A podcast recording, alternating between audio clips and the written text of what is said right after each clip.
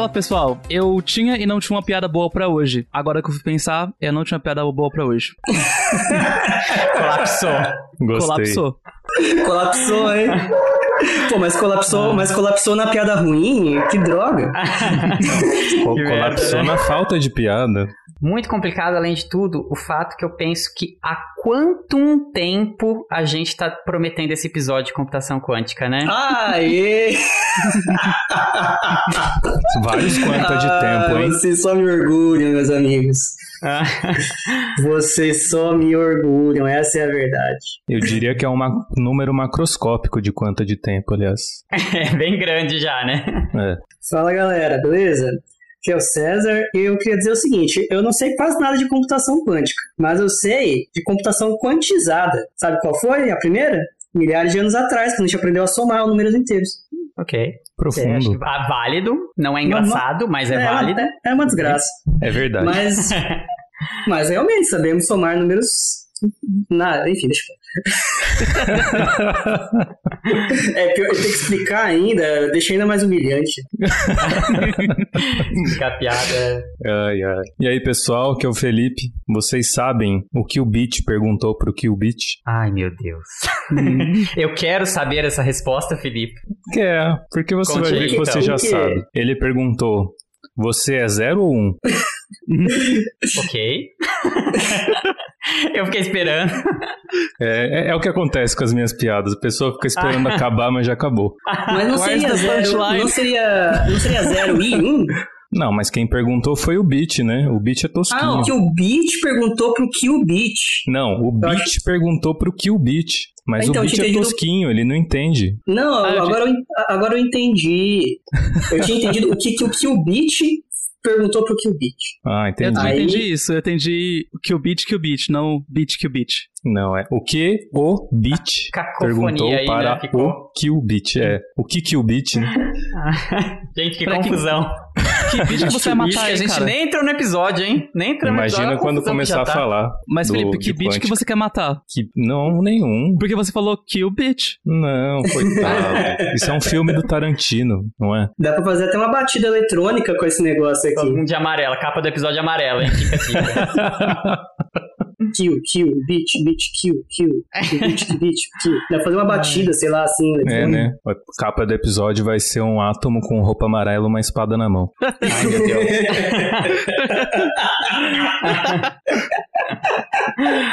Ah, Devia ter Boa. feito essa minha frase, né? Mas então vai ser parte 1 ou parte... Vai ter parte 1 e parte 2, né? Qual parte 1 sendo melhor? E aí vai ter o, o- em vez do golpe de seis movimentos que faz explodir o coração, vai ser o, o cálculo de seis qubits que faz explodir a computação. sabe? Uau! oh, drop the mic. César Poeta. Drop the beat. Este episódio teve apoio financeiro do Instituto Princípia. Criado em 2017 e mantido pela Fundação Instituto de Física Teórica, o centro tem por objetivo a produção e difusão de ciência, além de conectar a ciência à sociedade. O Instituto Princípio promove diversos eventos de divulgação científica que podem ser de interesse dos nossos ouvintes, como o YouScience, um projeto que mostra diferentes atuações dos cientistas brasileiros e como você pode se tornar pesquisador nesta área. Para mais informações, acesse www.institutoprincipia.org. Princípia, onde a ciência expande o mundo. Bom, vamos lá então, vamos começar esse episódio. Como vocês já perceberam, né, galera? A gente vai falar de computação quântica e um tema muito esperado, que a gente já prometeu várias vezes. Cadê a Débora, né, pra prometer as coisas, né? Débora já passou 10 cheques em branco desse episódio, né?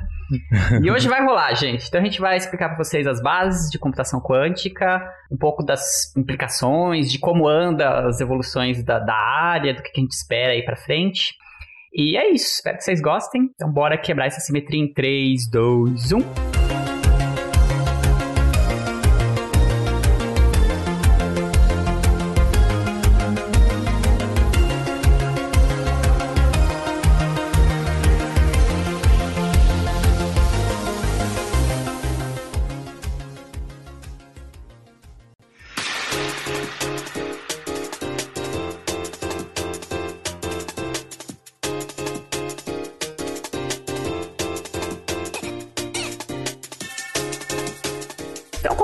Quântica, né? É um nome muito legal, mas acho que é, é uma dessas coisas trend topics, né? Assim, os, os tópicos famosos, assim, que surge, que, que todo mundo meio que já ouviu falar, mas eu acho que muita gente fica.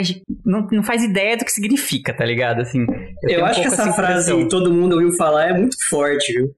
É, é com certeza. É, todo mundo ouviu falar, é. Assim, não, mas tal, muita assim, gente. Na, na é. sub-área dos que gostam de física e tal, talvez, mas. É. Ah, eu não sei, viu? Já tive que responder pergunta de computação quântica em reunião de Natal de família. Mas, ah, é? mas não, foi, não foi você que puxou isso. Não, jamais ia puxar esse assunto. Porque não, é muito difícil falar disso pra minha família.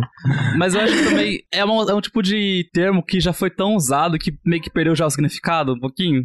Também, é, é tão hypado o negócio. É, não sei, que é, pensa assim, sim, né? não, não, acho que não traz aquele ah, muito de ser uma coisa muito impressionante que teria, sei lá, uns 10 anos atrás. O termo quântico, ele, ele ficou, assim, deturpado na, na população em geral, ele virou uma coisa que não tem nada a ver com a quântica de verdade, né? Foi uma coisa meio mística. É, então eu acho que muita gente talvez ouça computação quântica só falar, ah, beleza, é um, sei lá, um, um computador mais moderno, né? Que nem o que eu tenho em casa um pouco mais mais moderno, não sei, né? Acho que talvez possa pensar um pouco disso, né? Um laptop quântico.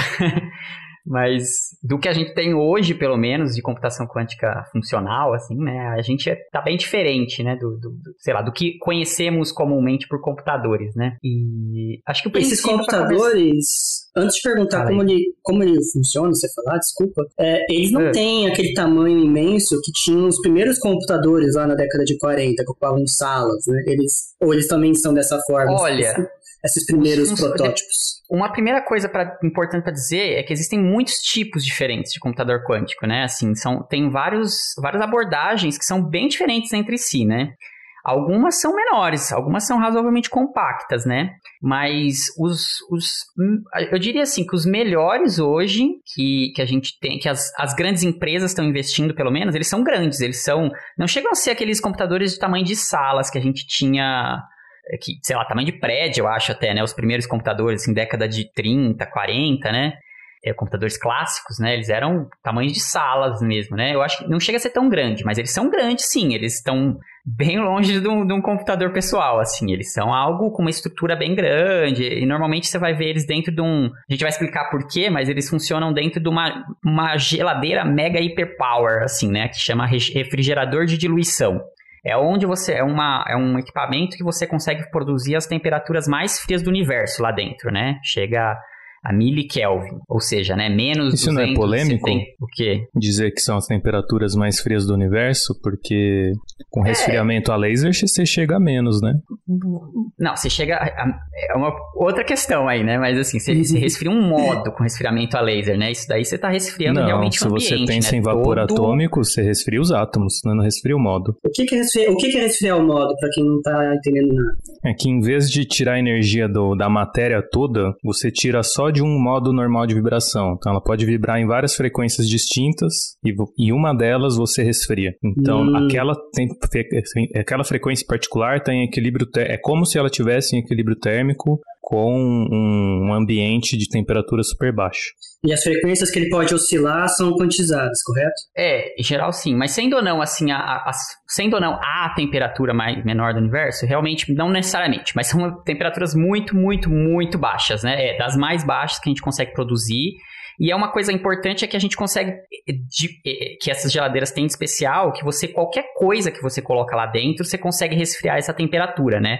É muito similar a uma geladeira mesmo, comum que a gente tem em casa. Assim, o funcionamento é, é bem diferente, óbvio, né? Mas, é, mas eu quero dizer assim, que você resfria o que você pôr lá dentro, né? Esse refrigerador de diluição também tem essa propriedade, que é diferente desses resfriamentos é, atômicos, enfim.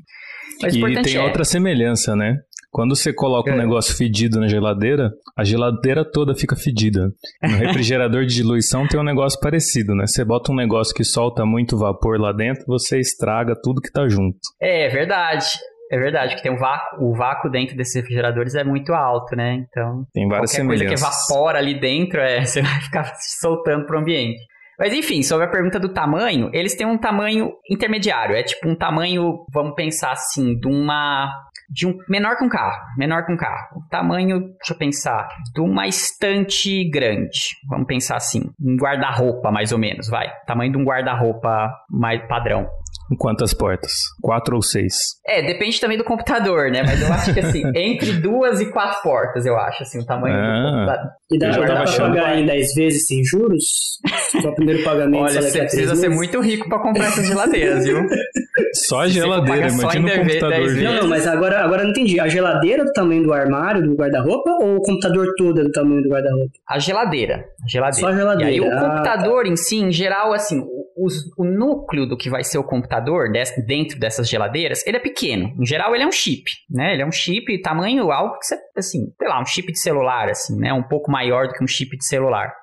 É que aí isso é só assim o core do computador, vamos chamar assim, né? Ele para funcionar precisa dessa geladeira, ele precisa de toda uma, um- uma estrutura de, de equipamentos de, eh, de produção de radiofrequência, de equipamentos adicionais aí para controlar ele. Então você tem junto com esse coração um monte de equipamentos junto. Então, em geral é assim, é um laboratório, né? Um laboratório mediano, assim, algo do tamanho de uma sala padrão de uma casa que você precisa para fazer rodar esse experimento, né? Esses computadores.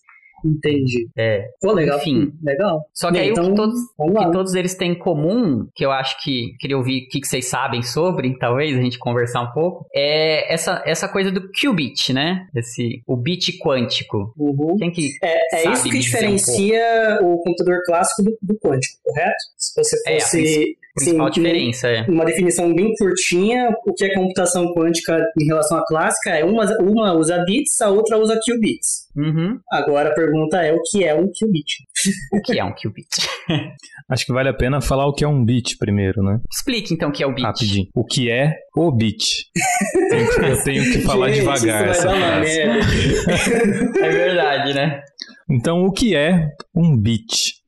O bit é a unidade básica da computação como a gente conhece, no- seja no, no- no aplicativo do celular, no seu computador. É, o seu computador é formado por vários componentes pequenos que armazenam em último nível informação em forma de sequências de zeros e uns. E aí tem formas de transformar essas frequências, ou posto no linguajar mais típico, de codificar e decodificar essas sequências para se transformar na informação que você vê na tela, por exemplo, ou na informação que é usada quando o cientista faz uma conta no computador. É, mas em- no nível mais básico, mais profundo do ponto de vista do- da constituição física do- da máquina, ela armazena e processa toda a informação através de sequências de zeros e uns. E aí cada bit está sempre em um estado, em um dos dois estados. Ou ele está ligado, que equivale a 1, ou ele está desligado, que equivale ao zero. E, bom, isso resume o que, que é um bit. O Gostou como código eu falei Morse agora, pode né? ser um, um exemplo de bit, certo? Código Morse é um exemplo legal. Não Só tinha pensado zeros e uns, ele usa traços longos e, e traços curtos. Né? Se É. não me engano, é isso. São dois Mas- estados, né? Acho que o mais importante que ser 0 e 1 um é que sejam dois estados. Algo que sejam diferentes de algo que você consegue distinguir entre os dois. Então, no caso do código Morse, é o, é o tu e o tu. ou algo assim. Pode repetir? Pode repetir? Tu e tu. Entendeu? É. entendi, agora entendi. Agora ficou claro. Tá bom. Não, mas aí isso é legal, porque no caso do código Morse, a gente está precisando de uma mensagem, correto? Então, você codifica cada letra como uma sequência desses tutus aí. E, e no computador, você faz a mesma coisa, só que você codifica entre zeros e uns. E, e não vale só para letras, né? Vale para vale para números, vale para Imagens, outras coisas. com- sons, Imagens, qualquer Tudo, coisa. Né? Absolutamente Qualquer tudo, coisa. né? E, é, e aí no, no- nos bits, né, você também... Tradicionalmente hoje a gente usa o que é prático, que é corrente elétrica, né? Nos computadores a gente está basicamente ligando e desligando corrente elétrica, né? Fluxo de elétrons ali, né? E aí, mas se pensar nos primeiros computadores, por exemplo, eles já funcionavam com a mesma lógica, né? Mas eles usavam válvulas mesmo, né? Então era aberto, fechado, em válvulas pneumáticas, né? Então, apesar de a lógica por trás ser absolutamente a mesma, mas a estrutura que, que você põe para rodar os programas, né, o que a gente chama de programas, eram diferentes, né? E aí, obviamente, a, a eletrônica tem muito mais vantagem do que um monte de válvula, né? Eletrônica é justamente você tá usando elétrons ali, né, no seu, no seu 0 e 1, um, né? Ao invés de você tá é. usando. Mas essas válvulas é o quê? É como se fosse pistão? Eu não sei o que, que, que, que é essa. Eu acho que é quero válvula de isso. eletrônica mesmo, né? Não é? É de eletrônica? Não, tinha válvulas pneumáticas, teve computadores de serem pneumáticos mesmo, Ah, né? Então tá. tinham coisas de abre e fecha com, com. Mas também tem, tem. Aí depois que surgiu O que, que é uma coisa transistor, pneumática? Uma pergunta de, bem de ar, né? É uma De válvula funciona por ar, né? Então você. Então era um fluxo de ar. O 0 e eu 1 acho era fluxo era. de ar. Eu acho Por que isso que o bagulho era do tamanho de um mecânica. prédio. Pois é.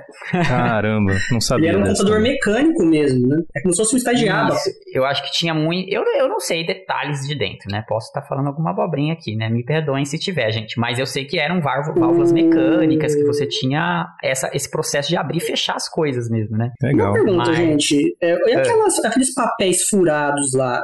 Pra que que era aquilo? É, era fazer o papel do 0 Também. e 1 ou não? Nada a ver. Também o, é o mesmo princípio. Inclusive o termo bug que se usa para quando o código tem defeito surgiu nesse contexto. Quando você, você furava o papel, é um cartão, né? Não é bem o papel, cartão duro.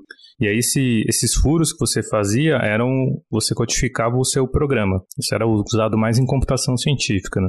Era um programa, por exemplo, resolvia um sistema de equações. E aí você colocava isso num computador que lia essa, esses zeros e uns como furos e rodava o seu programa aí já num, num nível eletrônico. Aí eu não sei se era já com transistor ou se era com válvula eletrônica. Não tenho, acho que era transistor já. Mas o termo bug nasceu nessa época porque se um inseto entrava no, no seu cartão e você não via, ele, ele atrapalhava, né? O, o, o seu computador podia ler errado porque tinha um inseto Uhum. num lugar que não era pra ter nada, por exemplo. Não era lugar que era pra ter um buraco.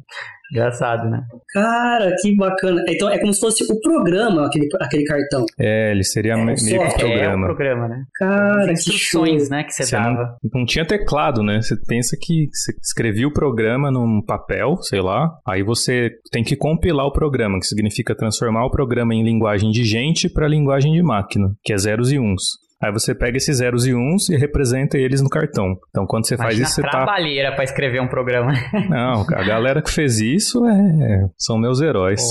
Tinha que checar umas né? mil vezes pra ver se não tinha um, um errozinho, porque se tem um erro, perdeu um dia inteiro. É, é, pode crer, tem essa também, né? Devia ter cartão pra caramba, né? Pra conseguir fazer coisas simples. Né? Ah, é, não. Eu não sei, imagino que o tanto de bit que certeza. você precisa pra fazer essas coisas são milhares, milhares no mínimo, né? Eu não sei exatamente, mas, mas eu fico matutando aí. Quanto de bit você precisaria fazer uma, uma conta muito complexa? E qual seria o tamanho do seu cartão? Bem, legal pra caramba, viu? É. Aí os computadores quânticos, né? As primeiras ideias, né, vieram aí, acho que no começo da década de 80, né? Que pessoas começaram a falar, ué, mas primeiro acho que ideia, pessoa famosa a falar sobre a ideia, não sei se foi a primeira pessoa mesmo, mas o, o, o primeira pessoa famosa a falar sobre isso foi o Feynman, né? Que ele falou, ué, mas por que? Basicamente a ideia dele é muito lógica, né? Por que, que a gente tenta simular sistemas quânticos, tipo simular átomos, simular proteínas tal, usando computadores com lógica 0 e 1, um, né? Com lógica clássica, que a gente pode chamar, né? Por que não a gente usa a mecânica quântica para simular essas coisas, né? E aí, enfim, as, as- é, acho que não, não cabe falar, falar toda a história da coisa, mas o importante é que é- é- é- é- tem muito desafio para conseguir construir isso, só que o ponto bem importante que, que eu acho que junta toda a ideia da computação quântica no, no, no- no- mesmo ponto inicial, assim, essa ideia do qubit, então, né?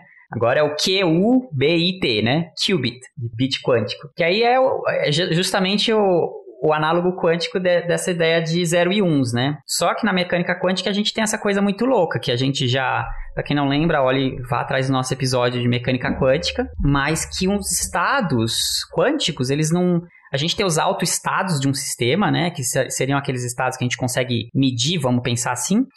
E que seria, por exemplo, o 0 e o 1 um quântico, né? Seja lá o que seja o seu sistema, mas o 0 e o 1. Um. Mas o seu estado, o estado do seu qubit, ele não precisa estar só no 0 ou só no 1, um, que nem a gente tem na coisa clássica, né? Tipo, ou o cartão tava com furo ou não tava com furo. Não tem meio termo aí, né? Você pode até fazer meio furo, mas enfim, aí é meio furo, não é? ainda é furo, ainda é um furo. O computador vai interpretar como uma coisa ou outra, e você não tem controle, né? No fundo, Exatamente, Não, adianta é. nada. Você pode tentar dar uma discretizada por fazer fases do ponto, igual fases da lua. É verdade, né? É, existem, existem pessoas que tem, tem coisa de computação clássica analo, é, analógica, né? Ao invés da digital, né? Que, que também é outra história, né? Mas existe gente que tenta fazer com programas de computadores, ainda com computadores clássicos, mas usando sistemas que não são digitais, né? 0 e 1. Um. Mas essa é outra história, né? O importante da, do qubit é que ele pode estar nos estado, no estado 0 e no estado 1 um ao mesmo tempo, que é a tal da superposição, né? Porque os nossos sistemas quânticos, eles funcionam desse jeito bem exótico mesmo, né? Que até a gente medir eles, eles podem estar tá ao mesmo tempo, de de um, sentido meio, assim, filosoficamente abstraindo a coisa, assim, né? Eles estão ao mesmo tempo nos dois estados. Que é essa superposição, né? Ele só vai ir exatamente para um estado quando a gente mede ele. Aí você vai ver ou ele em zero ou ele em um. Mas antes de você medir, você consegue ter ele nos dois estados ao mesmo tempo. Aí você me pergunta, ah, né, que, que, que isso tem a ver, assim, o que, que tem demais, né? O que, que, tem? A diferença é que você tem agora um, um, um, contínuo infinito de possíveis estados, né? Ao invés do, do único bit, que você só consegue passar o zero ou o um, então a informação que você consegue, consegue passar é muito mais restrita, né? Um único qubit você consegue ter, ter muito mais informação, passar muito mais informação. E isso escala é, exponencialmente, né? A gente começa costuma brincar que o espaço de Hilbert é um espaço muito grande, né? É um lugar muito grande. que é o espaço onde a gente define os, as, os sistemas quânticos, né? Então é, um meio, é meio isso, né? Então o principal, uh, a principal ideia por trás da computação quântica é começar a tentar fazer conta, tentar fazer o que a gente faz no computador usando esse novo tipo de ideia, né? Essas coisas que podem estar em um e no outro ao mesmo tempo. Sim. Uma coisa que, que quando uma das primeiras vezes que eu vi o termo computação quântica, eu pensei, isso eu estava, sei lá, na graduação, ou até mais, mesmo antes, era muito mais pensando na ideia do hardware. Mas eu pensei, mas, sei lá, já não é quântico? Se pensar em microprocessadores, em transistores, isso já não é, já não funciona na escala quântica, qual seria o... É uma pergunta muito boa, sabe, Ítalo? Porque, na verdade, assim, para você conseguir... Quando a gente pega o nosso computador, né, se, assim, se você for dar um zoom muito grande nele, assim, né, você vai diminuindo, diminuindo, você vai chegar até o transistor, né, assim, uma das menores partezinhas que você vai achar lá, né? E hoje eles já são feitos num, numa escala tão pequena que para você descrever realmente um funcionamento dele, você precisa de mecânica quântica. Você precisa, para saber quando está passando corrente e quando não está, você precisa de mecânica quântica para descrever. Só que a lógica que você usa para usar esse sistema, que lá no fundo é quântico, mas quando a lógica que você usa para usar ele é clássica. É tipo, ou, ou corrente passa ou corrente não passa. Você não, você não usa uma lógica quântica. E ele não, ele não funciona. Quando você vê a nível macro, assim, né? Você consegue. Você só vê o, o resultado clássico mesmo, né? Que é ou tá passando corrente ou não tá. Então essa é uma pequena diferença, assim. Apesar de ser quântico na essência, como tudo é, na verdade, né? Tudo, se você for dar um zoom, é, é átomo, é quântico, né? Mas uh, para você descrever o funcionamento do computador, do computador clássico, você não precisa uh, necessariamente entender a função de onda dos elétrons e tudo mais, né? E fica até mais difícil, né? Porque você tem outros efeitos que, competindo com isso, que acabam levando o transistor a se comportar classicamente para todas as finalidades que interessam no computador. Então, por exemplo, por causa da temperatura, que é sempre cerca de, acima de 50 graus Celsius, tipicamente, né? Porque o processador esquenta. Você tem é, interação com os vizinhos, coisas que o sistema quântico para se manter quântico não gosta muito, mas a gente fala disso mais para frente, né, em detalhe. É, mas o, um comentário que eu queria fazer é, é uma coisa curiosa, né? Se você, por exemplo, o que eu saiba, muitos qubits são átomos, inclusive, né? Moléculas, sei lá. É, mas se esse átomo, molécula, que está num estado quântico superposto, né? se ele colapsa para um estado específico, ele já não se comporta mais como um qubit, ainda que ele seja um átomo, tamanho nanoscópico. Né? Ele, ele vira um bit, correto?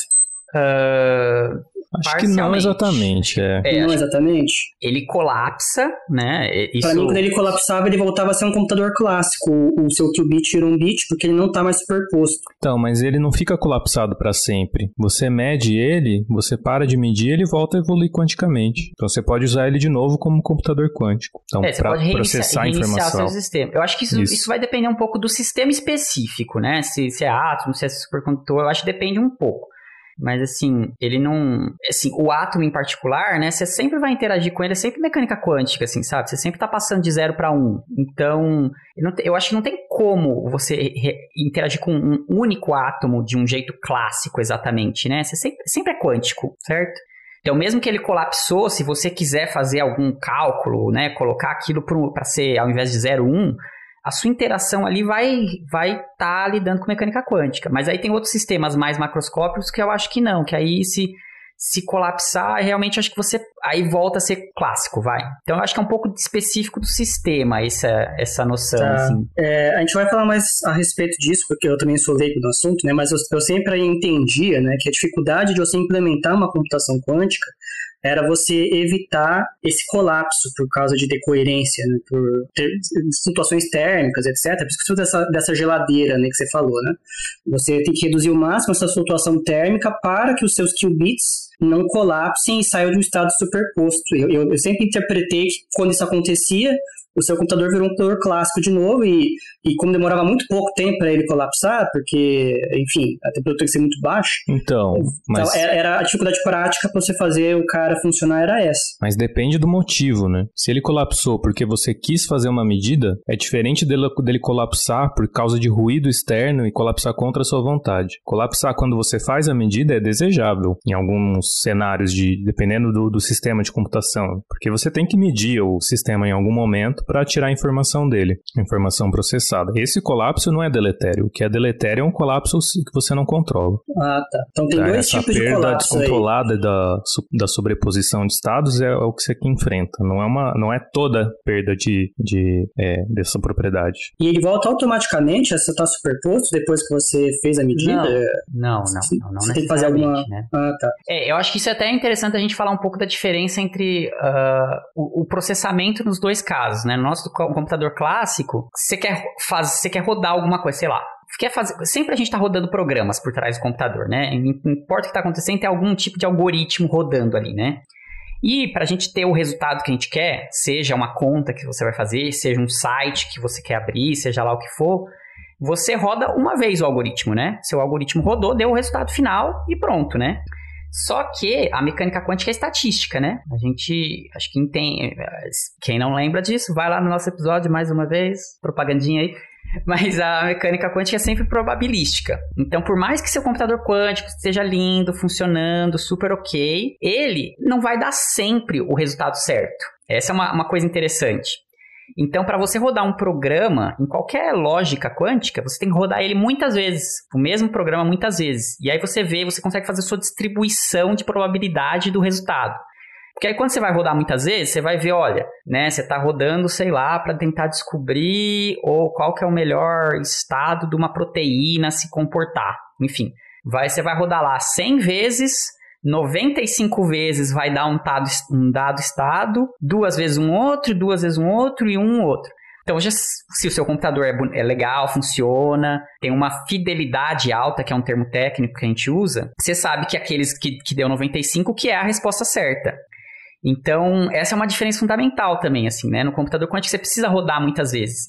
Mas, mesmo você tem que rodar muitas vezes, para alguns problemas, uh, o computador quântico vai ser infinitamente, infinitas vezes mais rápido do que rodar uma única vez no computador clássico. Infinito é um termo forte, né? É, um infinito é um termo forte, né? Tá bom, tá bom. Muitas vezes, tá bom, gente? Muitas vezes mais rápido. Infinito não, não mas, é uma mas, Não, mas, mas, mas, sério, é, é quanti, quantificar, nossa, quantificadamente é, a ordem de quantas vezes mais rápido você espera? É exponencial, né? Não dá para falar em ordem. Quando você escala com o número de, de bits comparando com qubits, o, você, o ganho de processamento que você ganha é exponencial. Por quê? Porque como você tem esses, esses qubits que estão em 0 e 1 um ao mesmo tempo, é como se você estivesse processando 0 e 1 um ao mesmo tempo em cada qubit. Então, o que seria equivalente a n bits no, no computador clássico, da n bits de informação, é como se fosse 2 bits bits para cada um dos n qubits, no caso quântico. Então isso dá 2 elevado a n qubits. Então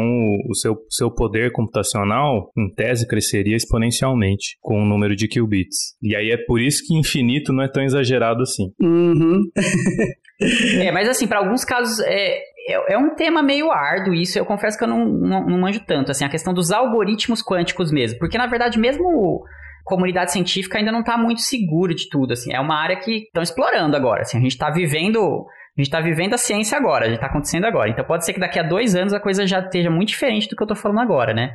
Mas assim, eu sei que a questão do algoritmo em si ainda é um pouco árduo de se entender, de que, em quais casos que realmente a computação quântica vai ser tão melhor, né? Porque até onde eu entendo, não é para tudo que o computador quântico vai ser mais eficiente do que o clássico, sabe? Até por causa dessa coisa que eu falei, de que você tem que rodar muitas vezes tal, né? Tem alguns problemas que um computador clássico vai ser mais eficiente no fim, entendeu?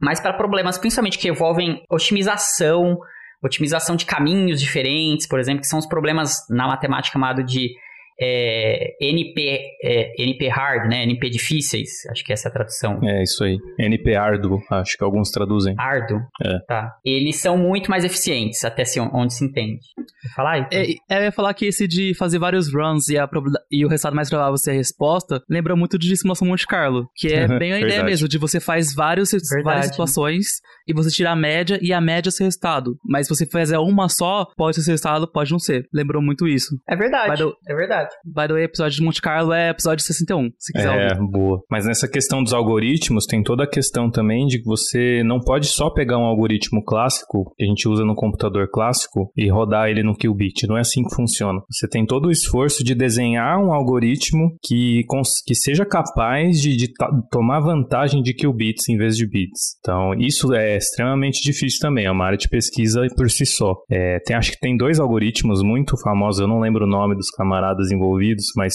um algoritmo é de busca, um buscar um elemento numa lista, por exemplo, e o outro algoritmo que é mais famoso envolve fatorar números primos muito grandes. Aliás, fatorar números muito grandes em fatores primos. Isso também é um problema NP esse difícil. Esse é o tal do algoritmo de, algoritmo Shor. de Shor, né? Acho que esse é o Shor. É, o outro é o Groover. Groover, boa. Tinha esquecido deles. É esse algoritmo que pode acabar com a criptografia atual, certo? Ele Você mesmo. É um dos, né? Destruir os sistemas aí enfim, né, todos os protocolos de, de fotografia que você precisa lá. É que, é que todos os protocolos são um só, né? É o RSA. É, o RSA, exato. Que é quebrar em fatores primos números grandes, né? Se você Sim. não consegue fazer isso rápido, você não quebra o, o seu, o, a sua criptografia, né? A sua chave. É, no momento Mas, que você faz isso eficientemente, você coloca é, todo o internet banking em risco, por exemplo. Mas assim, você não consegue. Não é qualquer algoritmo, então, que funciona com computador quântico. Tipo, eu, eu, eu, eu sempre imaginei que no computador clássico você escreve seu algoritmo e faz as suas operações ali que você mandou, né? No quântico tem algoritmo que não vai, não vai funcionar, não vai ser obedecido. No São clássico também, né? Pense, o clássico também. Outros, é outra lógica, assim. Outra né? lógica de programação. Até o que a gente chama de algoritmo, no, assim, até, como eu disse, assim, é uma coisa muito ativa, eu acho que ainda não tem nem, assim, uma estrutura única, como é que fala, assim, uh, comum para todo mundo, assim, ainda tem uma coisa meio, uma floresta de possibilidades, assim, de como fazer uma, um algoritmo quântico, né?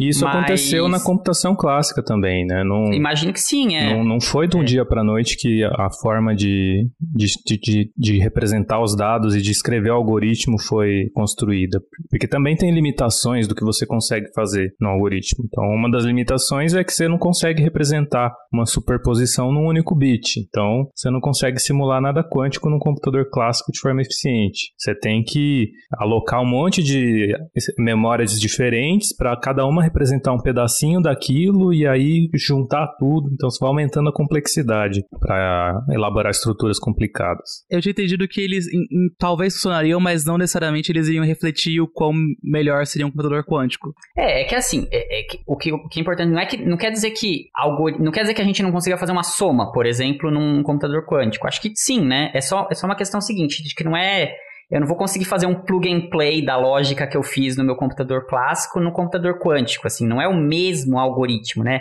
Eu, você vai ter que pensar, mesmo que for para realizar a mesma operação no final, a lógica por trás que você vai precisar usar é sempre diferente, entendeu? Porque você sempre vai ter que pensar nessa, nessa coisa probabilística, né? É, pondo de outra forma, uma das linguagens de programação mais baixo nível, mais próxima de zeros e uns, é Assembly, que é uma linguagem que você realmente interage bit a bit com, tipicamente, né, interage bit a bit com, com os elementos do, do seu processador ou computador, o que for. E, de certa forma, toda linguagem de programação mais moderna, meio que é como se ela se convertesse para Assembly em algum momento na hora de executar para conseguir traduzir para o computador que você espera. No caso do, da computação quântica, você pensa que você não tá, o seu assembly, entre aspas, ele não manipula zeros e uns, ele manipula funções de onda. E isso causa uma diferença brutal na forma como você consegue elaborar coisas mais complexas a partir disso. Então, por exemplo, você não vai programar em Python num computador quântico. Você vai ter que construir uma linguagem nova que consegue tomar vantagem do, dessa estrutura de manipulação de funções de onda, em vez de manipulação de estados definidos. Então, tem uma é um mudança de paradigma né? radical, mesmo do ponto de vista computacional, não só do ponto de vista físico. Então, você tem que criar linguagens novas, na verdade. Sim, e já é... tem algumas, viu? A Microsoft tem uma, se eu não me engano. Não, não sei o quão tem, vai, popular era. Todo, todas as empresas têm Todo sua. Mundo tem. É o... Legal. Mas isso que você falou é um bom exemplo, eu acho, Felipe. Que, que eu imagino que provavelmente que vai ser o que vai se tornar daqui a uns tempos, assim. Provavelmente a gente vai ter umas linguagens mais cruas, como tem Assembly, que é o que conversa com o processador mesmo, né? Mas provavelmente a gente vai ter, então, algo equivalente, assim, mais padrão, mas a gente vai ter outras linguagens mais simples, mais amigáveis para o usuário, né? Como as linguagens que a gente usa, né? Como eu, você, assim, a gente usa, né? Por, né? Que é o, o Python, o, sei lá, o C++, JavaScript. HTML, Javas, que são as linguagens que são mais fáceis para o ser humano entender, né? Só que lá por trás tem essa outra linguagem que está falando com a linguagem da máquina. Talvez daqui a uma década, sei lá, quando tiver mais bem estabelecido computação quântica, vai ser algo meio nessa linha também, né? Eu acho você otimista, eu dou três décadas. Não, eu acho que uma década para. Eu não digo que uma década vai ter todo mundo o seu computador quântico na mesa. Totalmente não. Mas eu acho que já vai ter algo mais bem estabelecido que, que não vai ser uma coisa só para pessoas com especialistas em física, física quântica usarem, entendeu? Ah, entendi. Mas provavelmente ainda vai ser um pouco restrito à computação científica por um tempo, né? Talvez segurança, não sei. Mas, mas é correto falar que essa, essas linguagens quânticas aí, esse quansembly, ele seria, ele Gostei, seria ó. meio... Patentei isso aí, hein? Ó, oh, eu acho que dá pra patentear, oh, a verdade, esse quansembly, ele, ele é, ele tá incompleto com relação a um assembly da vida, certo? Ele tá porque a própria arquitetura do computador quântico ainda não tá fechada, né? Então você precisa ter uma arquitetura um pouquinho mais fechada, ou algumas arquiteturas fechadas, que para você conseguir fechar uma, uma, uma padronização de como programar, porque a programação, no fundo, é uma, uma padronização. Se você olha para o próprio assembly de novo, o mesmo assembly que eu escrevo, eu posso rodar ele tanto num microprocessador quanto num computador com Windows. Mas a forma como ele é traduzido em zeros e uns é diferente nas duas plataformas, porque depende de alguns detalhes de arquitetura.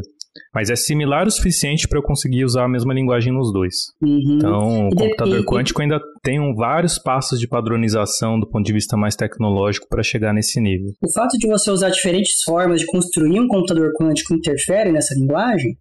De você usar laser ou usar sei lá o que é, ah, ou, ou não? É, eu acho que eu acho que daqui a um tempo não, mas eu acho que ainda é isso, acho que ainda tá tudo muito confuso pra gente definir o que, que vai ser, entendeu? Eu sinto isso, assim, da, da comunidade. Que ainda a gente tá, tá investigando, sabe? Tá meio tentando uma coisinha aqui, tentando uma coisinha ali.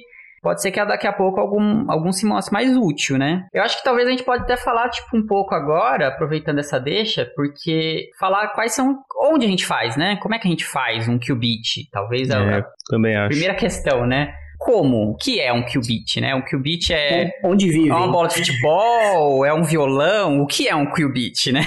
É uma semente de melão? Será? Não. Será uma semente de melão? É um assassino de bits. Uh. Ai, gente, eu não vou, vou, dormir com essa imagem na minha cabeça agora, viu? Lá, Tomuzinho segurando a espada vestido de amarelo.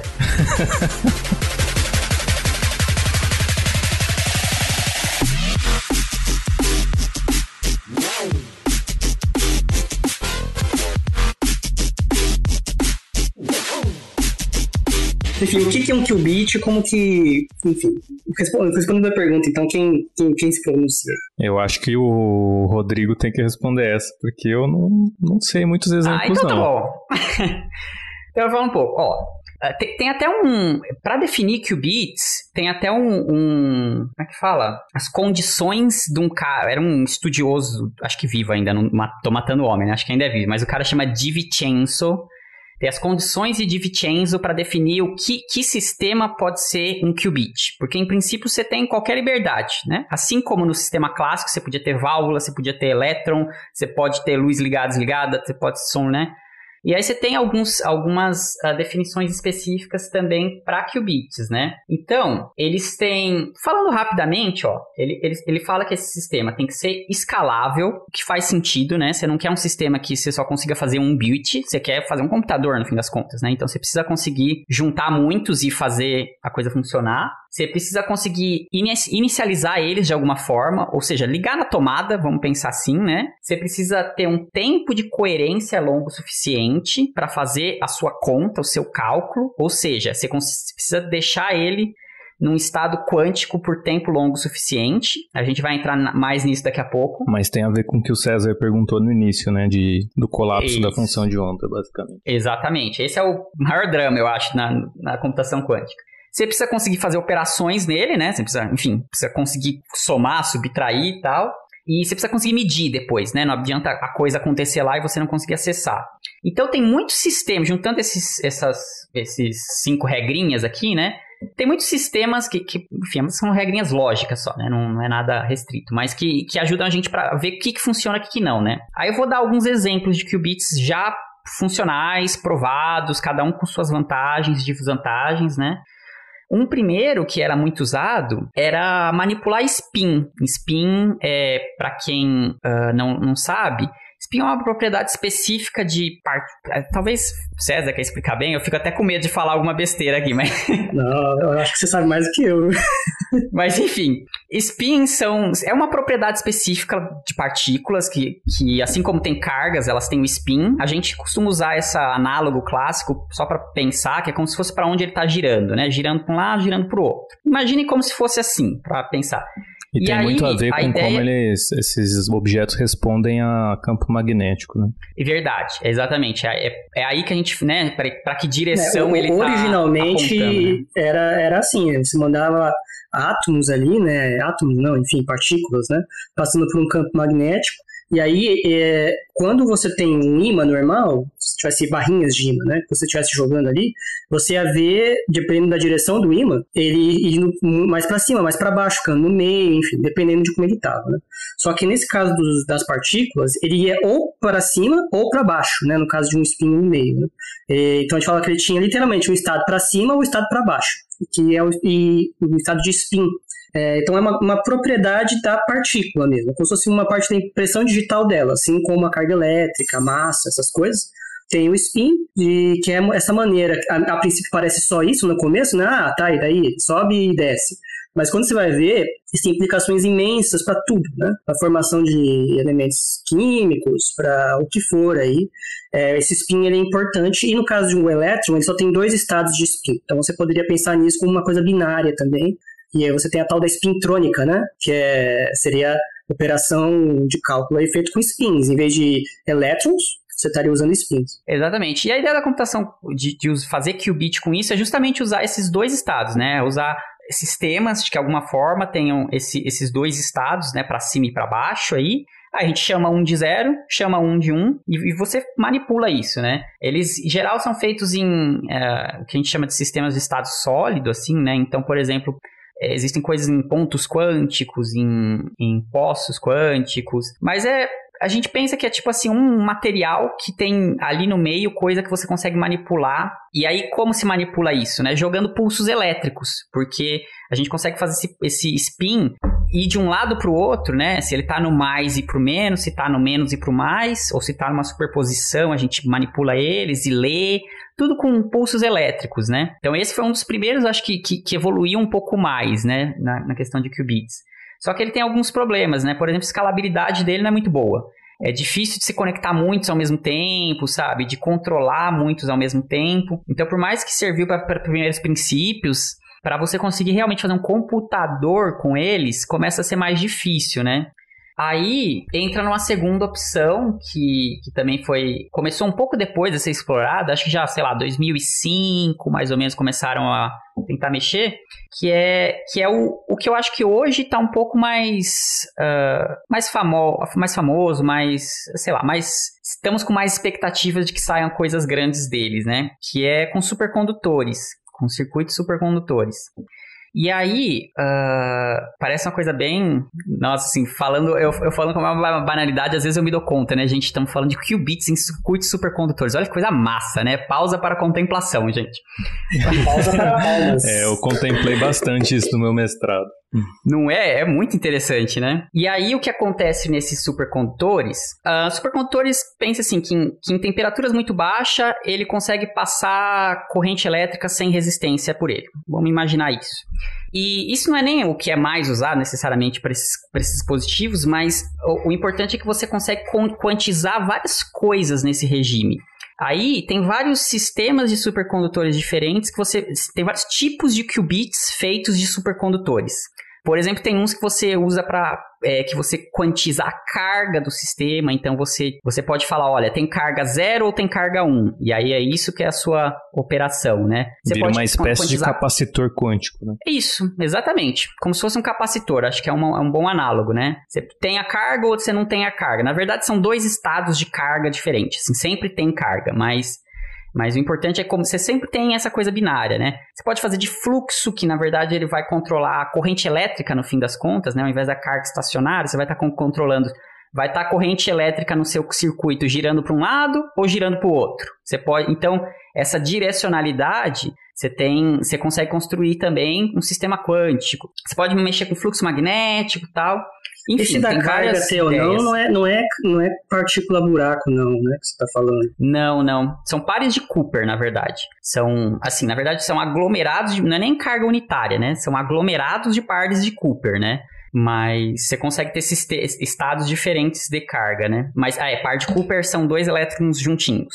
Enfim, é isso. Hum. Então você tem um monte de par de Cooper ali, e aí você consegue manipulá-los de tal maneira que a carga fica quantizada entre ter ou não ter, é isso? É, você constrói o, uma sequência de supercondutores isolantes tal, que você consegue meio que é, aprisionar mesmo os elétrons no, numa região entre dois isolantes isolantes, por exemplo. E dentro do supercondutor, entre dois isolantes, por exemplo. E o, a quantidade de elétrons que fica aprisionada é muito bem definida. Então, tipicamente você faz de um jeito que só tem dois estados de números de elétrons possíveis. Pode ser 0 e 1, um, 2 e 10, não sei exatamente quantos são, mas é, é, é bem, muito bem definido, assim. E, e, as, e eles são bem diferentes em, em energia, e aí, é, e aí, bom, todas as coisas de qubit estão, todas não, né, mas tá, tá feito o qubit aí. E é uma, acho que uma coisa que é legal de mencionar é que esse tipo de dispositivo é, é importante em computação quântica já desde os anos 80. inclusive, em coisas até mais fundamentais, eu acho que foi, esse foi o primeiro tipo de sistema que tem tamanho macroscópico em que se observou efeito quântico. Então, se não me engano, a primeira vez que se observou algo muito claro, uma evidência muito clara, foi em 88. Esqueci o nome da galera. É uma galera que motivou muito que eu fiz no mestrado, mas como faz tempo que eu não mexo no assunto, eu não lembro mais o nome das pessoas. É, mas eles demonstraram que uma, uma característica, uma, é como se fosse um grau de liberdade, né? uma, como se fosse uma coordenada que descreve o circuito como um todo, e é um circuito de muitos átomos, então, então ele é quase macroscópico, e ele, essa coordenada exibia tunelamento quântico. Então você tinha lá um, uma, um potencial com uma barreira e ela conseguia atravessar a barreira via tunelamento. É, isso em 88. Acho que esse foi o, o, o começo, assim, o, o, experimento que falou, não, beleza, dá para fazer qubit com esse negócio. E dá para fazer mecânica quântica com sistemas macroscópicos. Dá, dá. Ou se dá. Essa é uma, essa é uma informação chocante. Primeira vez que eu ouvi. Assim, tecnicamente eles são chamados de mesoscópicos, porque eles não são tão macro assim. É, mesoscópico é o que? Microscópico? É... Não, mesoscópico é entre macro e micro. Não é macro suficiente porque não tem 10 a 23 partículas ainda. Tamanho de Mas- células? Oi? Tamanho de células, talvez?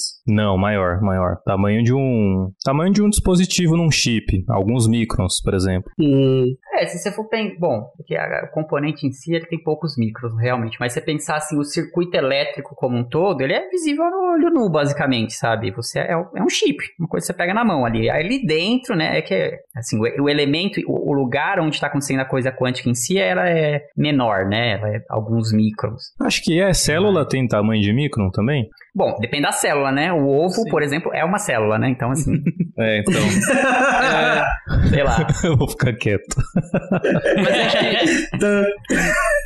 acho que uma célula tem alguns microns, sim. Uma célula eu, é, eucarionte. Uma célula nossa, Padrão. padrão, assim. Deixa eu ver. se- Uma célula da minha pele. Eu acho que tem alguns micrômetros, sim. É, então, então talvez. O problema da célula para exibir efeito quântico é que ela é um- uma bagunça lá dentro, né? Ah, mas vocês sabem. Bom, isso é bem à parte, mas vocês sabem que tem, tem experimentos de gente fazendo. Ah, eu, eu acho que acho que com célula já, já vi isso. De fazer emaranhamento de células. De Que célula? É uma característica, é, de uma característica completamente quântica, né? E sistemas biológicos. Agora eu não tenho certeza se era uma célula, se era tipo. Eu acho que era. Eu vi vírus uma vez. Vírus, pode ser, pode ser. Mas assim, então é também colocar eles em, em regime quântico. Mas aí é outra história, outra, outra piração, É, né? Vírus quântico vai precisar de um Vai, Deus, já- epidemiologista o clássico já quântico. não tá. Clássico já não tá dando muito certo aqui nesse Brasil. Ah, mas vírus, ele é bem. Tem vírus bem pequenos. Acho que o do HIV, por exemplo, já tá na escala de. Não, já tá na escala de nano. É, um se pá, segundo. né? Nano? Mas nano é tamanho de átomo, pô. Não, átomo é angstrom. Não, é nada. É, Ah, tá, tá praticamente, tá logo ali, né? Não, mas de 1 angstrom para 10 angstroms muda a física toda. Hum. Em, em, um- em, em, 0. pon- em 1 angstrom você não precisa pensar em modelo padrão ainda. Em 0.1 angstrom às vezes precisa. Eu achava, eu achava que era da ordem de, de micrômetros o, os vírus. cadê aquelas escalinhas padrão que a gente vê na internet, né? É, bem, enfim. Tá bom, então. É, aí só contar, assim, mais pro pessoal ver que é, é essa coisa, tipo, ai, supercondutores e é, né, qubits de carga, bababá, bababá, do que que são feitos, né? Na verdade, eles são muito simples. É alumínio. A boa parte deles é alumínio. São circuitos elétricos feitos de alumínio. E aí eles se atuam. E aí são a- é alumínio e partes com óxido de alumínio, né? É um, é um, acho que o material mais padrão, assim. Tem muitos outros materiais que são usados, aí mais exóticos, mas o material padrão é isso. Esse é considerado o é- silício da área, né? É o, sil- o que o silício é, É. para eletrônico, o alumínio é para os circuitos supercondutores. Justo. E aí a diferença é justamente a questão da temperatura, porque você consegue quando esse quando o alumínio está numa temperatura muito baixa, assim como vários outros metais, ah, vários outros materiais, quando está em temperaturas muito baixas, eles passam por uma coisa, uma transição de fase, né, que a gente fala, e se tornam supercondutores. E aí todas essas coisas quânticas fazem sentido de se falar, mas se tiver uma temperatura alta, onde al- alta no caso do alumínio significa 1.2 Kelvin, né, a transição deles, ou colocando em Celsius dá menos 272 ponto alguma coisa, né? Menos, enfim, muito frio. Então, por isso, é, é um começo já mostrando por que a gente precisa da geladeira, né? Já para a coisa funcionar por si só, a gente precisa estar numa temperatura muito baixa, muito, muito baixa. E nos spins que você falou ontem, ontem não, antes, precisa de geladeira também? Cara, eu vou te falar que eu não tenho certeza, mas eu acho que não. Eu acho que não é tão restrito nesse sentido, não. Eu acho que você tem mais liberdade. Eu acho que talvez você precisa de um criostato também, para alguma, mas eu acho que não precisa ser desses refrigeradores de diluição que são muito frios mesmo. Mas eu não tenho certeza. Pode ser um mais modesto que chega só a 60 Kelvin. Assim. É, Eu procurei o, a, o diâmetro do vírus HIV, por exemplo, tem 120 mi- nanômetros. E uma célula do sangue, célula vermelha, tem 6 a 7 micrômetros de diâmetro. é, então os essas coisas é tamanho de uma célula de sangue, mais ou menos. Então, eu acho esses dispositivos, as, ju- ah, o dispositivo quântico mesmo em si, né? Que loucura, nunca Sim. tinha pensado assim. É, tanto que às vezes, é, o Felipe acho que já teve essas experiências de fazer microfabricação, né? Quando a gente às vezes vai no microscópio, às vezes eu ficava, gente, será que essa sujeira é tipo um- uma célula, um vírus, algo? Porque a gente vê as coisas desse nível lá, né? Às Você vê um cabelo no- na amostra, parece ter um Godzilla lá, que é gigante. Nossa, é gigante, né? É um monstro na amostra. É verdade. E, o disco, e as coisinhas que a gente mexe mesmo lá, pequenininhas do lado do Ah. cabelo, né? Tudo petitinho. É o, é o Microzilla. Micro... justo, justo. Já dá pra patentear outro termo, hein, César? Vai anotando Pois aí. é, hein? hoje eu, tô, hoje, hoje eu tô inspirado. Tá inspirado. Então, e aí tem um outro sistema que ele veio meio correndo por fora, né? Que é, ficou por alguns anos, acho que meio esquecido como um sistema para computação quântica, mas que teve dois resultados recentes que colocaram ele super no páreo de novo, que é usar luz, né? Usar sistemas fotônicos. Fotônico é, é o equivalente da eletrônica, mas com fóton, né? Com luz. E a ideia, isso, é- isso é interessante porque a luz é um sistema quântico por si só. Isso tem a ver com o fato dela, a luz visível, né, o- é, mais ou menos próximo do espectro visível, ela, por ter uma frequência muito alta, mesmo em temperatura ambiente, ela já está em estado quântico, né? A gente, ela está no estado fundamental que a gente fala. Então a gente consegue brincar com ela com mais facilidade, né? Nesses sistemas quânticos. Por exemplo, a gente pode mexer com a polarização dela, o que significa ela é uma onda, né? Então ela está oscilando ou para cima e para baixo, ou para um lado e para o outro, por exemplo. E aí você pode usar esses dois estados de polarização como o seu estado quântico, como o seu 0 e 1. Um. Ou tem ainda um outro caso que tem a ver com esse resultado que a gente vai falar mais detalhes já já, que chama boson sampling. Isso tem a ver com e, a ideia desse, desse é um pouco complicado explicar, mas é, a ideia simplificadamente falando é você jogar um fóton único, né, uma única partículazinha de luz num seu sistema e você ter muitos caminhos possíveis para esse fóton passar. Então, o seu estado quântico, nesse caso, vai ser o fóton passando no caminho A, no caminho B, no caminho C, no caminho D, ao mesmo tempo, né? E como ele é uma partícula quântica, é, até você medir ele, ele vai estar lá nessa superposição. E aí é um outro jeito de você também gerar uh, computação quântica, né? Mesmo você explicando, isso parece tão abstrato pra mim, pra conseguir tirar algo e me... É muito acreditável conseguir tirar algo disso, porque parece tão abstrato, assim, a ideia. Não, é muito bizarro mesmo, né? O próximo que, que, que eu ia falar só, também... Só pra perguntar, Rodrigo, porque Ah. eu mesmo fiquei confuso. Você tem vários caminhos, aí você manda um, aí você manda um boson lá e ele vai passar por todos em superposição, correto? É. E, e essa superposição nos caminhos, como se fossem as, as, as fendas, né, de, que o elétron passava, sei lá, seria o seu qubit. Então, aí é uma, uma sutileza, assim, esse, esse boson sample, que eu mesmo eu não entendo, não entendo com muita certeza, mas eu sei que é o seguinte, você não tem um qubit exatamente aí, essa é a diferença. Você tem um sistema de muitos estados. É um pouquinho mais complexo. Mas você também consegue fazer cálculos que tem a ver com a, a densidade e probabilidade do seu fóton estar num lugar, ou no outro, ou no outro, né? Só que acaba sendo um pouquinho mais complicado do que só o qubit. Mas é um, também um sistema um pouco paralelo, mas que também se faz computação quântica, né? Mas ele é um pouquinho Então, mais então, complicado. com- então, computação quântica não precisa ser baseada em qubits necessariamente, está É, falando. não necessariamente, né? Esse, é como eu te disse, a gente falou no começo, né? Tem muita coisa acontecendo, assim, a gente não sabe ainda o que, que vai virar, né? E esse boson, mas esse boson sempre, por exemplo, até onde eu entendo, ele não consegue, ele não é muito fácil de você fazer programas diferentes com esse tipo de arquitetura, né? É mais fácil, até por causa do da gente estar tão acostumado com o que é a computação 0 e 1, um, né? É mais fácil a gente trabalhar com qubit. Então, esse boson sempre é mais difícil de você fazer realmente programas que você consiga tirar resultados úteis, além de uma coisa mais, é, sei lá, pela física em si, sabe? Aí tem um outro, que esse eu falo com mais empolgação ainda do que os, os fótons, porque é um pouco do que eu fiz no doutorado, né? Estou para concluir meu doutorado, gente, torçam para mim. E aí eu... Você vai falar do seu filho agora? Falar um pouco, é, um pouquinho do meu filho, né? Que são dispositivos mecânicos, que é colocar. é, a ideia é basicamente assim: eu, eu- eu- a gente faz. Imagine cordas de violão. Eu acho que é um bom exemplo para explicar isso.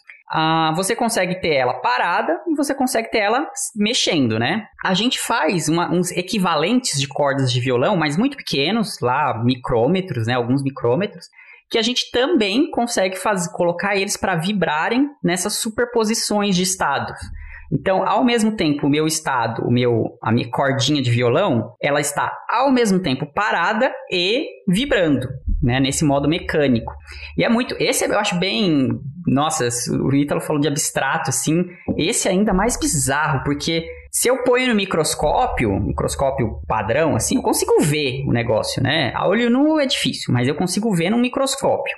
E ele tá lá, né? No caso, no microscópio, em geral, paradinho, né? Bonitinho. Mas se eu ponho ele lá com o meu sistema de lasers que eu interajo para fazer vibrar e medir, papapá, depende. Até eu medir, ele tá nessa superposição. Só que se eu medir, ou seja, eu não posso olhar meu sistema, né?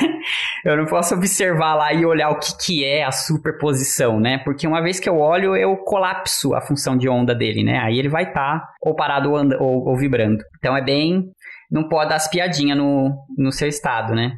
É, e... o sistema quântico é muito tímido. Muito tímido, né? O, o Big Quântico Brasil não poderia ter audiência. BQB, né? É o BQB, não é ser o Small Quântico, mas sei lá. Bem, enfim, ignore. É, enfim, eu acho. Aí tem alguns outros, né? Tem também com íons, você pode fazer armadilha com íons, prender muitos íons e também mexer nos estados deles, de vibração ou estados de spin. Tem outros sistemas em, em estado sólido que você faz, que você coloca defeitos e consegue mexer nos. Na, enfim, tem muitos sistemas. Acho que o, o legal de falar é bem isso. Assim, tem muitos sistemas diferentes uh, evoluindo agora simultaneamente, né?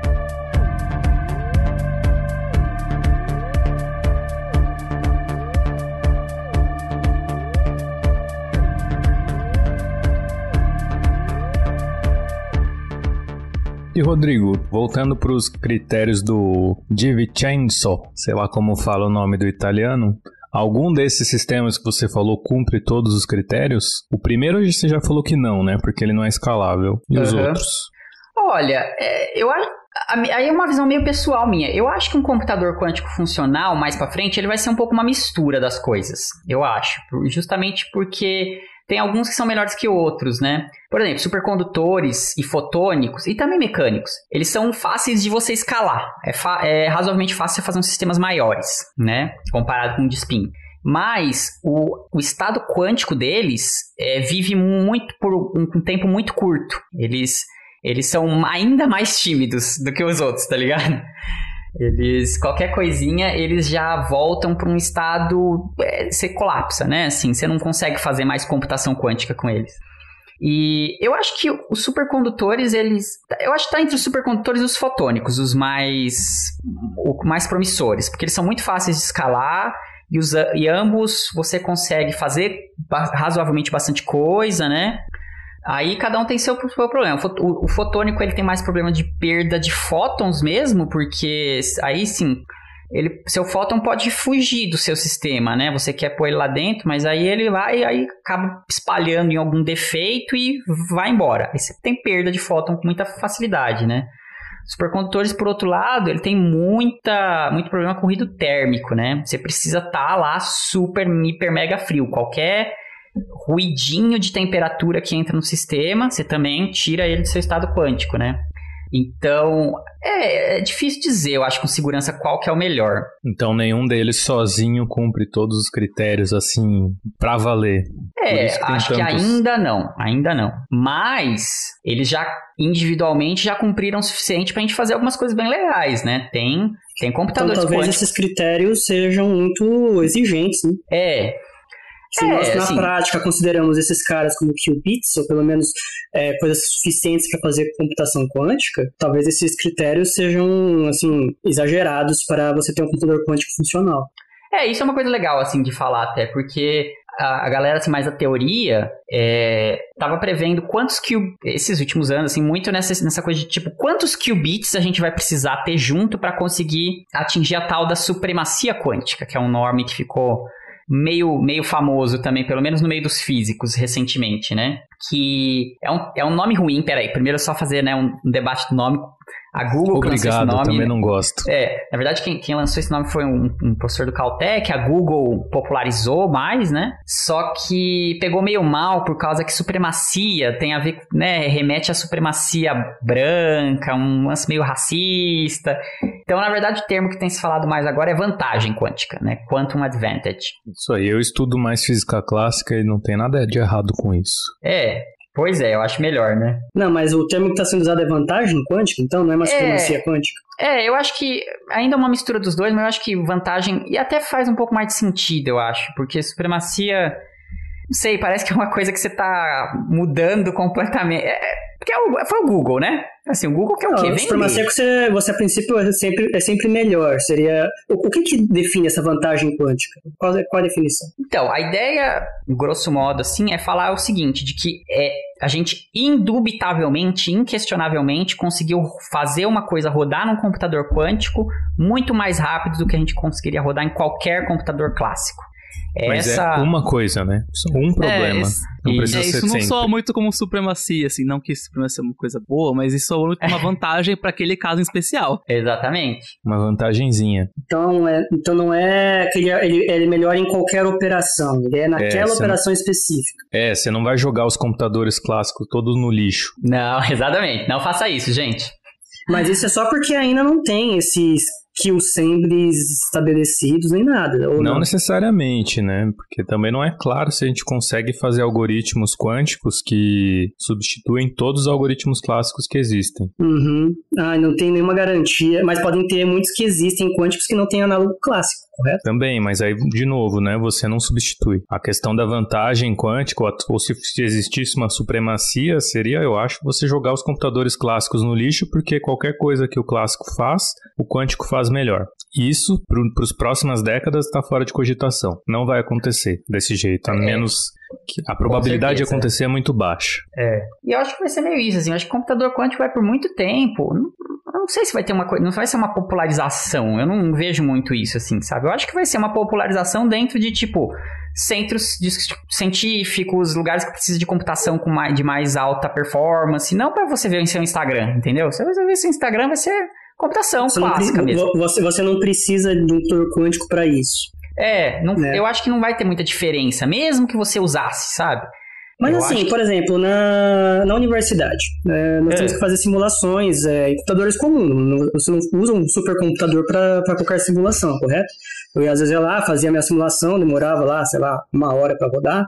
É, não poderia ter computadores, assim, pequenos, né, portáteis, quânticos, que conseguissem fazer uma simulação, por exemplo, do clima, coisas assim que exigissem um poder computacional fodido e que seria muito mais poderoso do poder quântico em, sei lá, 20 anos. Ah, eu, mas eu acho que essa é, essa é exatamente a aplicação do que, por um caso muito específico de pesquisa, e não para dia a dia. Não, mas se funciona para um, um, uma pesquisa como essa, o computador que a gente tem na universidade, desktop lá que a gente usa para simulação, ele não é diferente do que as pessoas compram nas lojas. Ele pode ser, às vezes, um pouquinho melhor e tal, mas ele é um computador padrão. Mas 40 anos atrás, o computador que você usava na universidade, ninguém tinha em casa. Não, exato. E a exato. gente está mais é... próximo desse ponto desse do ponto, que do, é. do outro. O que acontece é que agora os, a computação evoluiu num nível tal que o, as simulações que a gente faz, não todos nós, né? Porque você pega a simulação de clima, por exemplo, aí você tem que usar supercomputador, não tem para onde correr. E aí geralmente se usam os métodos de simulação super avançados, baseado em método de elementos finitos e um monte de coisa complicada para resolver um problema super complexo. Então, é, um, é desafiador transpor isso para um algoritmo quântico. Então, você está resolvendo um sistema dinâmico cheio de não linearidade, cheio de componentes, cheio de graus de liberdade, clássico. Como é que você resolve isso manipulando funções de onda? Não, não é óbvio. Não é óbvio se é possível, não, se for possível, não é óbvio como faz. Mas a esperança é que dê. Mas acho que o paralelo Porque do em, César tem alguns casos seria de sucesso. muito mais assim. É, hoje em dia, todo, uma grande maioria das pessoas tem computadores, mas nem todo mundo tem um cluster em casa, ou quase ninguém. Mas a pesquisa é, não é tão normal quanto a gente gostaria, mas é normal ter centro de pesquisa, tem ter grupos de pesquisa com clusters. Então, ah, porque, a minha, ah, porque a minha dúvida é justamente essa, assim, não é toda santa simulação, eu acho que é a minoria das simulações que a gente invocava um cluster, pra, até porque ele era muito requisitado, né? Então não é que você bota lá, você tinha que esperar, tem uma fila, etc. E eu acho que eu talvez esteja errado, mas a maior parte das simulações que ah, as pessoas fazem no doutorado, por exemplo, são em computadores, laptop, desktop, enfim. Podem ser até que bem rápidos, mas eles não são dedicados um supercomputador. E, e, e, o meu sonho seria esse, de um estudante de doutorado daqui a 20, 30 anos, ter o seu laptop quântico e conseguir fazer uma simulação do clima no mundo pós-apocalíptico do aquecimento global. Algo, é, bem, algo assim. É você conseguir fazer algo que hoje você precisaria de um supercomputador dos maiores que nós temos, num computador quântico que é portátil e acessível. Eu, eu, só, eu, o que eu ia falar é só assim, a gente tá falando agora, né? Gente, imagine que a gente está assim na época que começou a surgirem computadores clássicos, né? E eu, eu, eu a gente, a, o consenso na comunidade científica de computação quântica, a gente diz de que provavelmente vai ser uma coisa para poucos usuários, assim, para os usuários mais específicos, né? Mas vale a gente citar e é um pouco da minha sensação, mas vale a gente citar, por exemplo, acho que no começo da década de 50 ou 60, acho que 50, ou talvez antes, não lembro o presidente da IBM, na época, eu lembro dele falar uma frase que foi tipo assim: é que, tipo, há espaço no mundo para uma meia dúzia de computadores. Uhum. É, tem uma frase dele assim. E veja bem, né? Não, acho que tem muito mais do que seis computadores no mundo, né? Olha o que aconteceu, né? E mesmo o cara que, tipo assim, tava fazendo a pesquisa na, pron na ponta lá, né? Na, na época tinha essa impressão. Então pode ser que a gente aconteça algo parecido com computação quântica também, né? Não sei. Mas eu acho. A evolução começa com interfaces entre pessoas e máquinas, né? Então, isso que possibilita todo mundo ter um celular, por exemplo, ou um computador em casa. Uhum. Porque a interface, você não precisa entender nada do, da estrutura interna do telefone para usar smartphone. Você só. Um bebê usa, né? O bebê começa a fazer swipe assim nas coisas de forma intuitiva. É, então, isso você tem vários pontos para levar em consideração para chegar nesse nível. E aí você tem que responder se todas essas coisas são possíveis, que não é óbvio que seja. Mas vai, o, o que tu queria falar? É o que eu ia comentar do César, é que eu acho que essa coisa do, do cluster é muito mais questão do dinheiro do seu, nosso instituto versus a, a, real necessidade. Porque eu já conversei com pessoas de outros institutos que trabalham com simulação junto, igual a mim, e eles usam cluster para qualquer coisa. Porque tem, porque tem dinheiro suficiente para ter um cluster para um grupo de pesquisa bem pequeno, enquanto no meu caso o grupo de pesquisa tem muita concorrência para um cluster. Mas, mas você concorda que é mais eficiente se você conseguisse cada um ter o seu, entre aspas, mini cluster portátil no seu computador, né? Se você tivesse. É, a, a, ideia é você potencializar a, a computação a um ponto tal de que você consiga fazer o que precisamos de supercomputadores hoje, clusters enormes, você fazer de maneira portátil. E, e, eu acho que tem uma pressão econômica para isso também. Porque quanto mais você, você pode falar, ah, tá, mas só para pesquisadores e tal. Mas se você reduz o número de computadores só para certos fins, né, para certos públicos, você também mantém um custo elevado. E existe uma pressão para você ter o máximo possível, redução de custos, e você faz isso com aumento de produtividade. Não estou falando que é possível do ponto de vista técnico. Estou falando que vai ter uma pressão do ponto de vista econômico para que esse tipo de avanço é, tente se materializar de você ter coisas assim. Se vai ser possível, eu não sei, é um sonho, né? Mas então, quais são. Você acha que comentou do caso do Google, que provou, com algumas aspas, a vantagem quântica. É, tem só três casos que você tinha falado, né, Rodrigo, que, que foram provados? É, eu. Na verdade, na realidade, dois estão mais seguros, né? Esse primeiro foi esse do Google, né? Foi em 2019, então é super recente isso, né? E no fim de 2019, eles lançaram esse mega resultado, todo mundo, uou, oh, não sei o quê.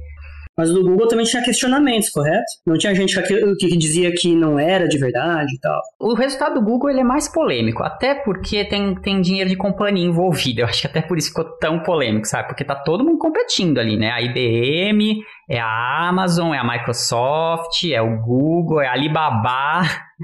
É assim, tem um monte de companhia competindo com esses sistemas que são supercondutores, todos esses, né? Pra não, não é uma coisa estranha uma empresa ter o nome de um ladrão? É verdade, né?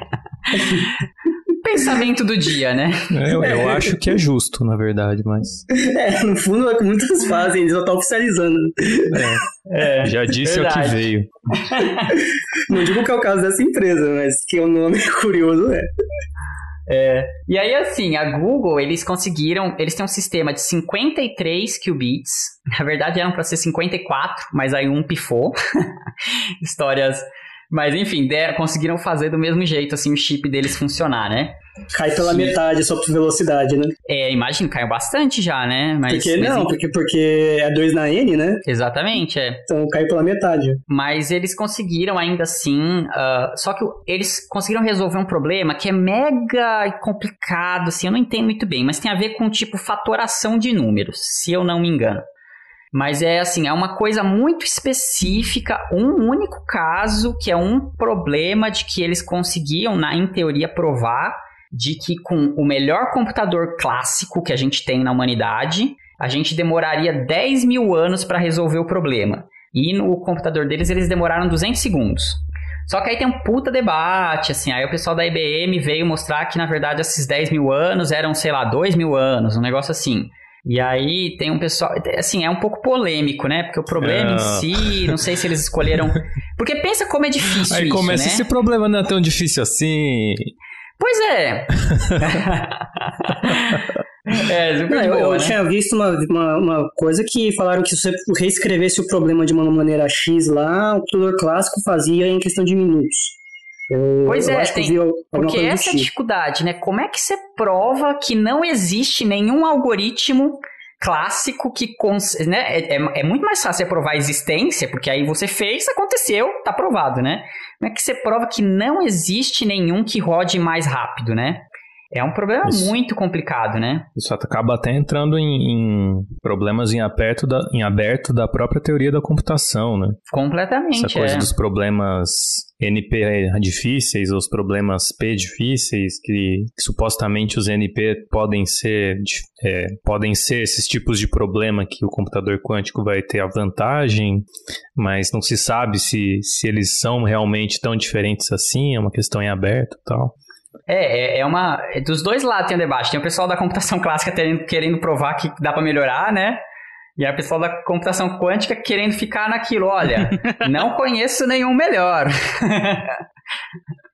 Veja Sim, não tem, nenhum, não tem nenhum resultado teórico que aponte o limite máximo da computação clássica para dado problema ou conjunto é, de problemas, eu acho que tem, né? tem, alguns casos que não são... A gente, por exemplo, esse algoritmo de Shor, que é o de fatoração de primos. Eu acho que esse já tem prova de que você não consegue fazer em clássico, que quântico vai ser melhor. Mas a gente é, ainda não consegue fazer porque ele. Porque é um problema muito bem estudado em clássico também, né? É, essa é uma diferença importante. Mas a gente ainda não consegue fazer esse problema no, no computador quântico. Então ainda não deu para chegar aí. É, com certeza essas companhias estão olhando para esses problemas. Com certeza. Vai ser um que a gente vai ver em breve. Mas a gente ainda não faz. Aliás, eu fiquei sabendo, eu é. fiquei sabendo que recentemente que o Itaú, por exemplo, já tem um, já tem um especialista em computação quântica. Ah, é? Olha. Eu não sei o que a pessoa faz lá dentro, talvez ela mais acompanhe conferência para então, é que já existem tá computadores tá quânticos funcionais, né? Por mais que eles ainda não sejam necessariamente melhores que uh, computadores clássicos, mas a IBM, a IBM, a Microsoft, a, o, Google, todos eles vocês têm, você tem como contratar um serviço de computação quântica já pela nuvem. E tem até serviços gratuitos. Eu já rodei em computador, alguns programinhas nos computadores é, quânticos da IBM. E aí eles fornecem gratuitamente, eu acho que até 7 qubits, se eu não me engano. E você põe, você põe, faz seu programinha, põe na, na lista lá para rodar, roda, te dá um resultado. Super legal. Recomendo quem quiser dar um jogar no Google, chama IBMQ, né, o site para você fazer isso. Vou colocar aqui.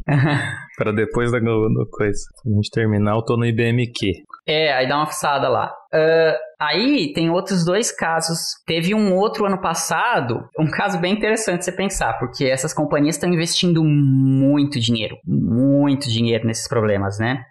E aí teve um laboratório chinês de um cara que é muito foda, um cara que vale ser nomeado, é o Jian Wenpan. Ele, assim, é o pai da mecânica quântica da China, assim. A, cara, ele tá, assim, tem tanto paper foda. Por exemplo, um exemplo não tem a ver com computação quântica, mas que ele fez, o grupo dele fez, eles fizeram teletransporte de um fóton da Terra para um satélite em órbita. Assim, é muito, eles têm uns, uns papers Bem, muito... É, muito é, bom, é, é bom você falar para os nossos ouvintes que teletransporte aí não é o que eles estão pensando. Isso, é, é um tra transporte estado, né? Assim, não é exatamente o fótonzinho daqui que foi para lá, mas enfim, é outro, é outro papo. Eu até gostaria é um talvez, transporte de informação, né? É, de, de informação. Podemos fazer, hein? É, é um tema interessante, né? Vocês obrigam aqui primeiro. O próximo episódio é teletransporte. É, estranhezas quânticas. E a gente pode teletransportar ele pra quando a gente quiser. Na verdade, é ele já foi publicado, vocês só não sabem, né? É. E aí teve esse grupo chinês, então, né? Eles fizeram usando fótons, como eu falei, um pouco desse boson sampling, que é o que eu falei. Eles jogam fótons únicos num sistema com um monte de espelhos, você vê foto do experimento deles. Deus me livre ser aluno de doutorado nesse grupo, porque, gente, deve, o aluno deve ter passado, assim, quatro anos alinhando espelho. Gente do céu, é muita coisa, é muita coisa, assim, tipo uns monte de laser e tal. E eles tinham. Ai, pior que eu não anotei aqui, mas se eu não me engano, eram 70 qubits, 74 qubits. Aí eles fizeram, em alguns poucos segundos, um problema que classicamente demoraria 600 milhões de anos para se fazer. Eles soltaram esse resultado no fim do ano passado, agora acho que foi em outubro ou novembro de 2020. Então também é um super fresquinho, é. Então é um grupo que, que também, e, e, como eu disse, né? Um grupo de universidade, não é um grupo que tem bilhões de dólares sendo investido, né? Foi bem interessante. Qual que é o tempo? Quatro segundos? É poucos segundos, eu não lembro agora. Poucos segundos para 600 milhões de anos. É, poucos segundos, 40 segundos, não lembro. Tô sem o dado aqui. Mas poucos segundos para 600 milhões de anos. Qual que era o problema? Então, é, é, é, como eu falei, os problemas ainda são todos muito artificiais, né? A gente precisa conseguir juntar hardware com algoritmos, né? É, o problema deles era achar a distribuição dos próprios fótons. É um problema meio que ele se prova, eu acho meio bizarro, assim, né? Mas, tipo assim, quando você. Para calcular num computador clássico, como é que o fóton vai viajar nesse caminho e onde que ele vai parar tal esse problema escala muito rápido. Então, você não consegue, né? Porque é um, é um dos problemas NP árduo aí, né? Porque ele escala muito rapidamente. Então, se você vai aumentando o número de caminhos possíveis, classicamente você não consegue prever. Mas aí, dado o resultado dele, ele conseguiu então entender qual, o que é o sistema que ele estava usando, sabe? Tá dando a distribuição de fotos que ele via lá na frente, ele calculou qual, como é que o circuito dele se comportava. Mais ou menos isso. Mas é, é, é, um problema bem artificial, né? E esse, assim, é zero reprogramável, né? O do Google, uma coisa importante é que você pode reprogramar, né? Ele é um, é um chip. Então você pode mandar umas coisas diferentes e programar outra coisa, né? Esse do pessoal chinês não, é um é um é exclusivamente para resolver esse problema. Ele, Agora ele publicar o assim, paper, o, o hardware foi feito para isso. Certo? É, exatamente, né? É que o hardware, no caso deles, eram muitos espelhos e lasers, uhum. né? Assim, mas assim, é, foi montado para esse problema. Mas poderia ser adaptado, por exemplo, que nem você tinha na, na imprensa de Gutenberg lá, que você tinha as letrinhas e você montava e você conseguia por uma página, você podia botar espelhos ou, ou lasers, uma configuração diferente e resolver outros problemas? Eu acho que sim, mas eu acho que é bem limitado, viu? Até onde entendo esse, essa uhum. área. Ela, eu acho que ela é bem, mais, hora, bem limitada. E nessa hora a hum. escalabilidade manda uma abraço. Sim, sim. É, realmente, você não tem como ir muito além do que isso já foi, o que já foi feito, né? 70 qubits, Deus, é só, só chinês, gente. é, muito, é muita coisa. E aí, recentemente, teve um, último resultado que vale a gente comentar também, que é de uma outra empresa. Essa é uma startup, agora, enfim, um pouco já mais maior, não sei se dá para chamar de startup mais, mas chama Xanadu, é uma empresa canadense. Eles fizeram recentemente também um chip fotônico, aí agora é um chip, mas que usa luz dentro do chip, né? E, e, eles também têm um, um, sistema semelhante, também tem a ver com caminhos de interações, mas não é exatamente esse tal do boson sampling. Eles fazem realmente qubits lá dentro. Eles usam qubits óticos. E eles ainda não lançaram a supremacia em si, mas eles falaram que eles já estão muito próximos e eles lançaram um chip reprogramável. Então, é um chipzinho, tamanho aí, sei lá, de um, alguns centímetros, que você tem uma computação quântica super eficiente já, você consegue reprogramar, você consegue mudar, né? Se você, você, você vai querer que seu fóton vá para um lugar, ele faz uma coisa, você vai para o outro, ele faz outro, outra computação, outra quântica, conta lá, né? E eles, eu, eu boto muita fé que vai ser, vão, vão ter uns resultados bem legais em breve. Justamente porque eles estão trabalhando nos dois, nas, em tudo ao mesmo tempo, parece. É um sistema muito eficiente, mas ao mesmo tempo é escalável, né? É reprogramável. Então é, é um também um resultado super quente que saiu. E saiu assim, faz duas semanas, três semanas, não sei esse resultado deles. Então pode ser que até quando vocês ouçam esse episódio, eles já tenham lançado falando da, o resultado final da, da tal da supremacia e da vantagem quântica. Mas esse daí, da Xanadu, eu, desculpa que eu, eu, me perdi. Ele não tem.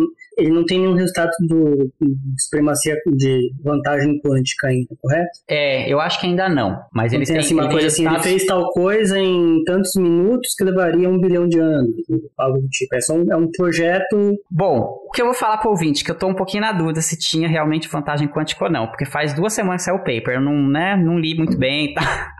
Mas, mas eu sei que eram resultados muito promissores, que eles faziam cálculos específicos de, de sistemas quânticos. E, enfim, botem esse na lista também, ó. São três muito bons. A Google, a, o grupo chinês do Jiang Weipan e a Xanadu, que é a empresa canadense. Esses são os lugares para olhar no momento, assim, né, para computação quântica. Poxa, legal, hein? E, e isso em pouco tempo, né? O intervalo entre os três foi quanto? Um ano e meio? É, eu acho que um ano e meio, isso. Acho que um ano e Assim, meio, mais ou menos. De- depois de décadas, né? Sem, sem nenhum. é, Nenhuma uma coisa concreta, talvez seja muito forte Ah, falar. não. Acho que Ou não? acho que não. Não, é, não dá pra dizer isso. Tem Hum. vários vários trabalhos importantes, né? Vários passos, porque esses qubits não nasceram agora. Esses qubits são resultado de pelo menos 30 anos de pesquisa intensa. É, todo- todos os envolvidos, os qubits envolvidos nessas demonstrações, é que eles não, não alcançam tanto tanto a mídia porque o, é o meio da- do, do processo, né? Não é o, o resultado impactante ainda e porque não tinha a máquina de marketing do Google dando publicidade para isso.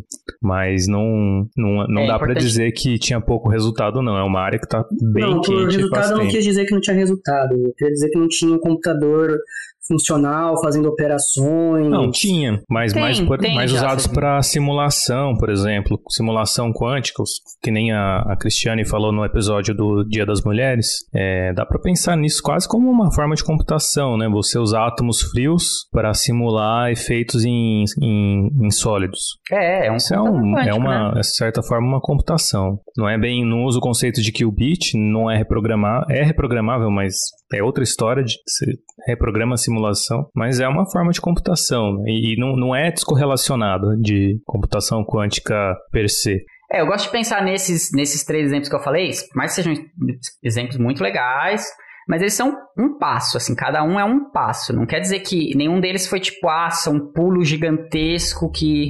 São passos que a gente estava esperando que ia acontecer em algum momento, em algum lugar, sabe?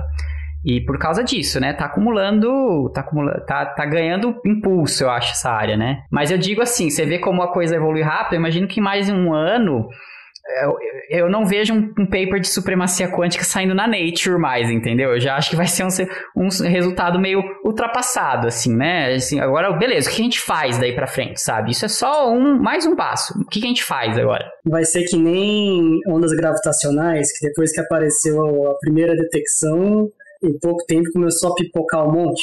É, acho que sim, né? Mas ele, assim, o termo me incomoda, porque ele parece que ele, se, ele é um termo muito grande pra algo que não é tão. Assim, não que não seja importante, mas você. O termo dá uma impressão de grandiosidade maior do que, é, do que é, dados os exemplos. Uhum. É, eu tenho uma dúvida. Na verdade, não é uma dúvida, é uma. É uma, um boato, vamos dizer assim. É, tem uma área da física que eu acho que era uma espécie de.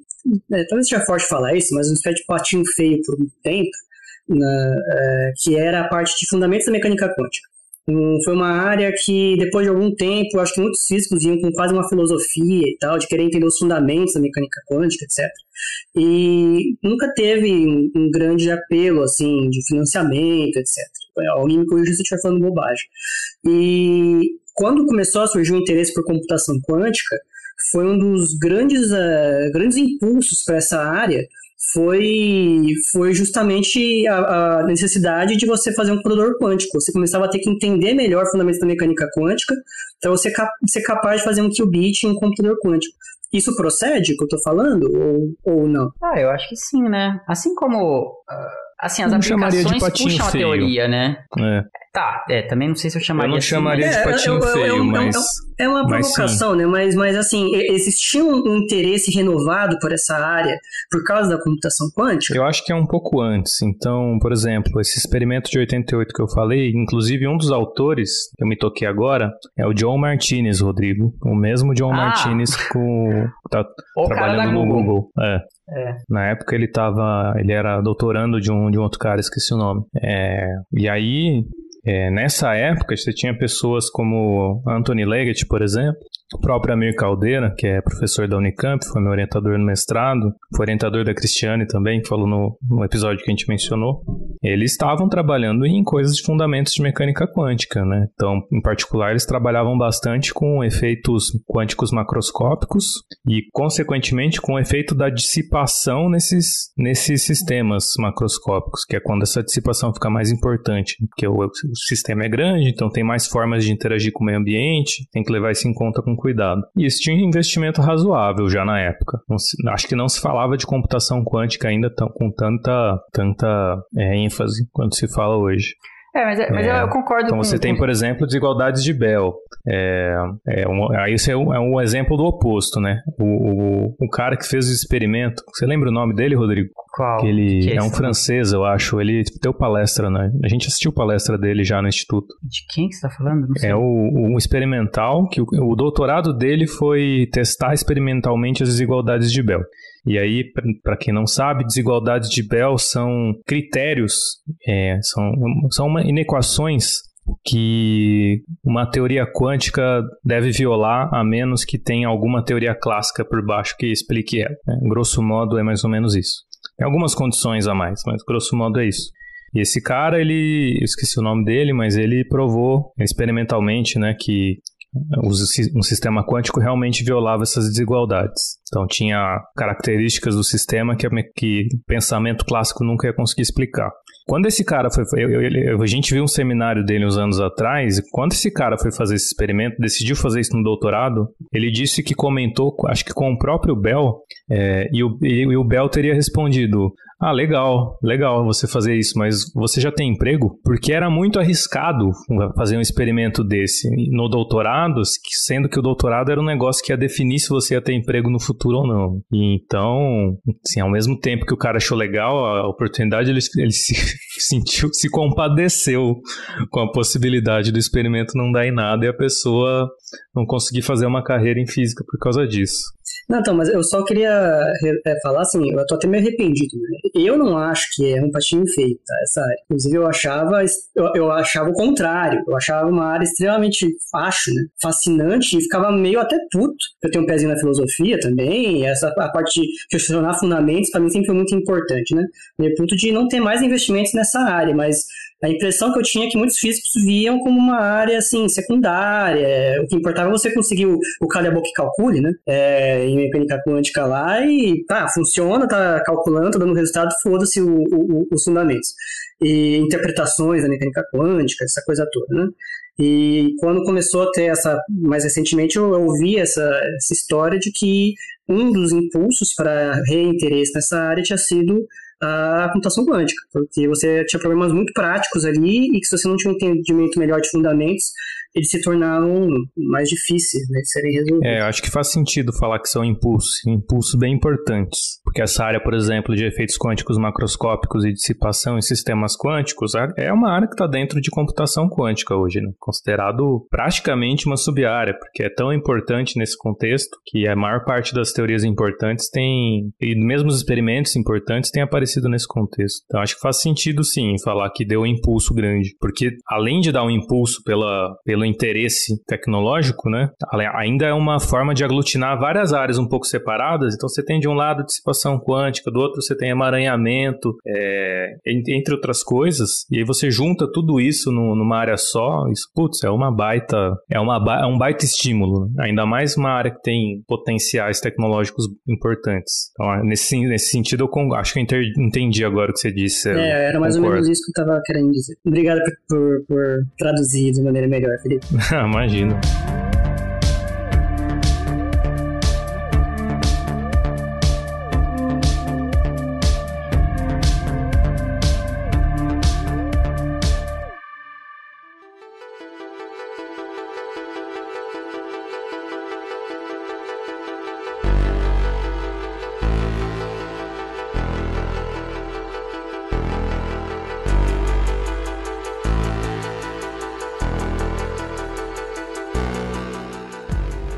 Gente, eu tenho uma última pergunta pra gente talvez finalizar o episódio, não sei. Tem a questão da decoerência, né?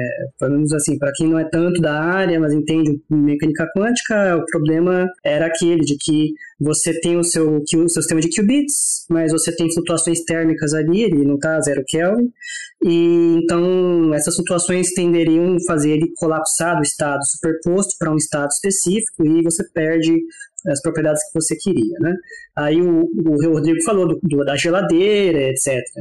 A minha pergunta é, quanto tempo essa geladeira consegue manter o seu sistema de qubits é, nesse estado superposto para você, você conseguir fazer a operação é, sem, sem ser colapsado por flutuação térmica, sem, de, sem entrar em decoerência? a resposta curta é que é tempo suficiente em alguns casos. Né? Agora, quanto é tempo suficiente, eu não sei. Ó, oh, é assim, ó. É, é, a geladeira em si, ela é uma geladeira. Então, assim, tá lá gelado o suficiente para você. Você tem que fazer um sistema que, que você vai saber, e aí você é, projeta ele sabendo que naquela temperatura que a geladeira chega, que é da ordem, vai de uns 15 milikelvin, com segurança, você tem que saber que ele vai estar tá num regime quântico. Então, por exemplo, meus casos, meus dispositivos mecânicos, eu sei que ele tem que ter uma frequência mecânica mais alta que um valor, lá da ordem, sei lá, de 1 GHz, por exemplo. Precisa ser mais, mais rápido, mais, uma frequência maior que isso. Então tem esse primeiro passo. Uma vez que você garantiu isso, você pôs lá dentro da geladeira, colocou, resfriou e não interagiu com ela, não fez nada, ela vai resfriar para o seu estado quântico. Ela vai acontecer. O problema é, para você fazer processamento sobre isso, né?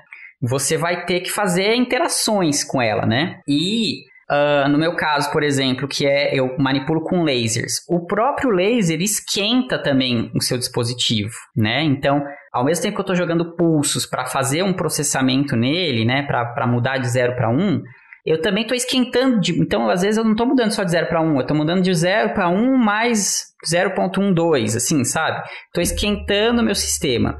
E eu acho que e os sistemas supercondutores são bem parecidos nesse sentido também. Assim, as próprias operações que você faz, elas esquentam seu sistema.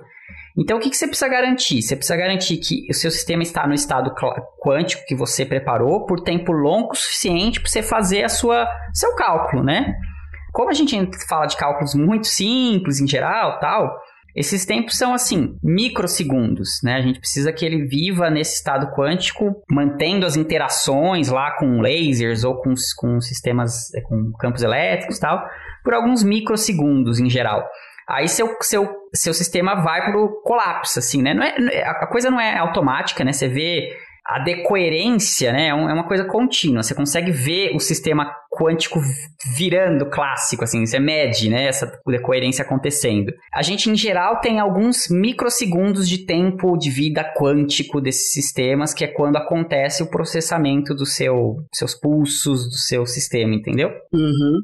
Mas aí, César, mesmo durante esse processo que a gente está fazendo as medidas, acontecem às vezes alguns ruídos, né? E no caso dos supercondutores isso é muito frequente, que aí você tem os erros que acontecem, tem, você tem é, é uma computação quântica é muito propensa a erro, porque você tem alguma flutuação térmica na sala, alguém passou perto da sua geladeira, esquentou um micro não sei o que lá, Aí você, puf, perdeu de novo o estado quântico. Então, por isso você tem que repetir muitas vezes. Aí você repete muitas vezes e tem algumas medidas para checar se sua se sua se a sua medida deu certo, entendeu? Você tem alguns métodos para checar isso. Um problema de isolamento térmico. Também é um problema de isolamento térmico não, também. Não necessariamente térmico, mas isolamento de ruído em geral, qualquer fonte de é, ruído. Qualquer ruído, exatamente, né? Tá, mas era esse o problema que, que, atrapalhava os progressos. Você não conseguia deixar o seu sistema isolado de ruídos ou, ou flutuações térmicas a ponto de conseguir fazer operações. É, era isso que estava travancando a,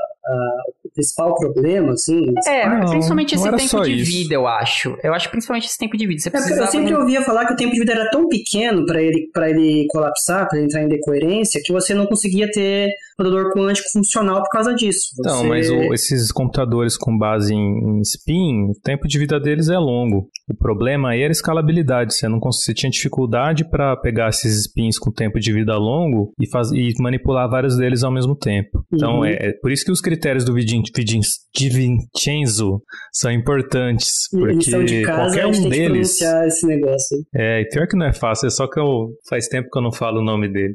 O problema é que qualquer critério daqueles que caem, você não consegue fazer a conta. Por isso que eles são importantes. Então, se o tempo de vida é pequeno é, e, e, você consegue escalar, você não consegue fazer a conta porque o tempo de vida é pequeno. Se o tempo de vida é grande, mas você, consegue, você só consegue fazer 2 qubits por vez, Aí você também não consegue uhum. fazer um computador porque dois qubits não fazem nada. E, e aí tem os outros critérios lá que eu já não lembro mais quais são, mas todos eles, se você perde qualquer um deles, você entra em, em sérios apuros. Então o desafio não é um ou outro, o desafio é os cinco simultaneamente. E não tem uma maneira de você, você conseguir blindar os seus qubits dessas flutuações ou ruídos de uma maneira Opa. que ele fique mais, mais robusto? Bom, primeiro colocando dentro de uma geladeira, né? Sim. Não, a, a, não, a geladeira, a geladeira é quase um requisito, certo? Ele, ele para entrar é. no seu estado ali, mas pelo que eu entendi, não é só você chegar nessa temperatura, é você manter nessa temperatura com coisas externas ao redor. É, tem, muita, tem muitas questões aí envolvidas. Né? É, é um, essa questão do ruído, ela é bem. Tem muita coisa. Assim. Você tem ruído eletrônico da sua leitura que vai influenciar. Como eu falei, né, o meu próprio pulso de laser vai influenciar, então a gente tem uma área de só de ciências materiais estudando como não absorver esses pulsos de laser, sabe? Você é, tem o ruído é um... que navega com o próprio pulso do laser, que você vai ter que ser é, robusto exatamente. a ele de algum jeito. E uhum. então assim, cada sistema tem as suas especificidades, mas todos o que a gente tem hoje, eles assim, a gente está fazendo a blindagem, assim, o estado da arte da blindagem desses sistemas, entendeu? Sim. E não tinha aqueles computadores quânticos topológicos? Parecia que era uma lógica diferente para você é, fugir desse tipo de, de problema. Mas, Vocês conhecem algo a respeito? Sei, foi re... por curiosidade até são os majoranas esse daí. A, a Microsoft que investe nesses, né? Há, acho menos de uma semana, um, um, paper fundamental dessa área da Nature, que saiu na Nature acho que uns três ou quatro anos, que em princípio provava que daria para fazer isso, foi retratado. Eles perceberam que não dava, não, não provaram. Não quer dizer que não dá, mas que não provaram, entendeu? Então ainda está em aberto isso, assim, não, não, não tem computador quântico topológico ainda, mas é possível, é uma possibilidade. Mas se fosse, ele não teria esse problema de blindagem? É, ele é um pouco, ele é mais resistente em teoria a esses problemas, né? Ele é mais resistente, mas ainda não se provou que dá para fazer, né?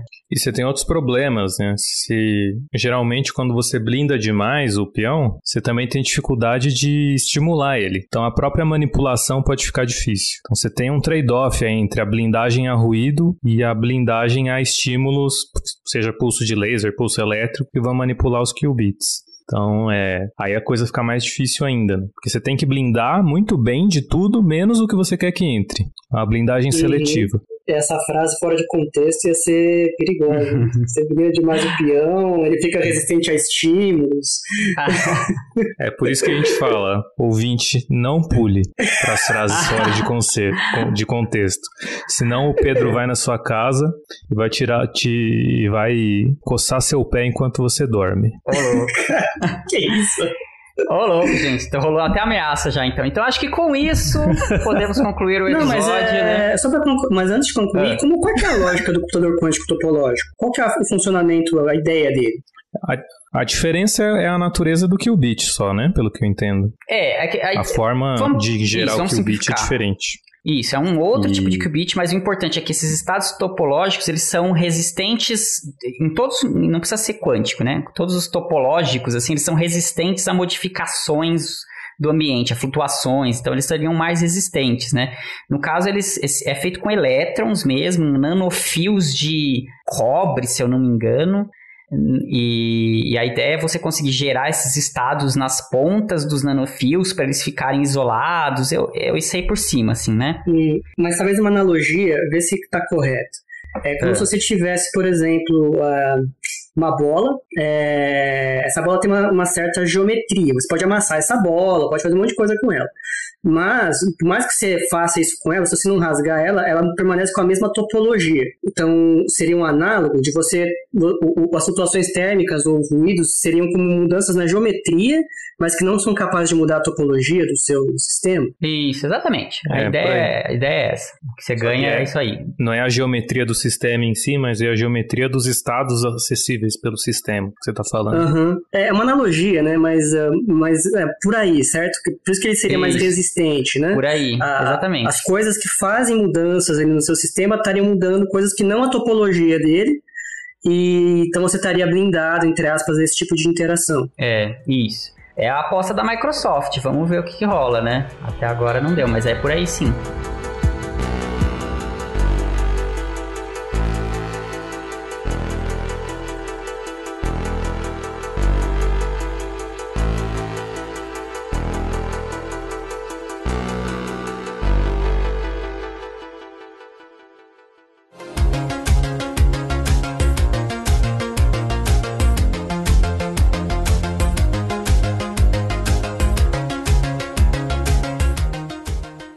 Podemos? Podemos então partir? O Ítalo não quer falar nada? O Ítalo tá aí ainda.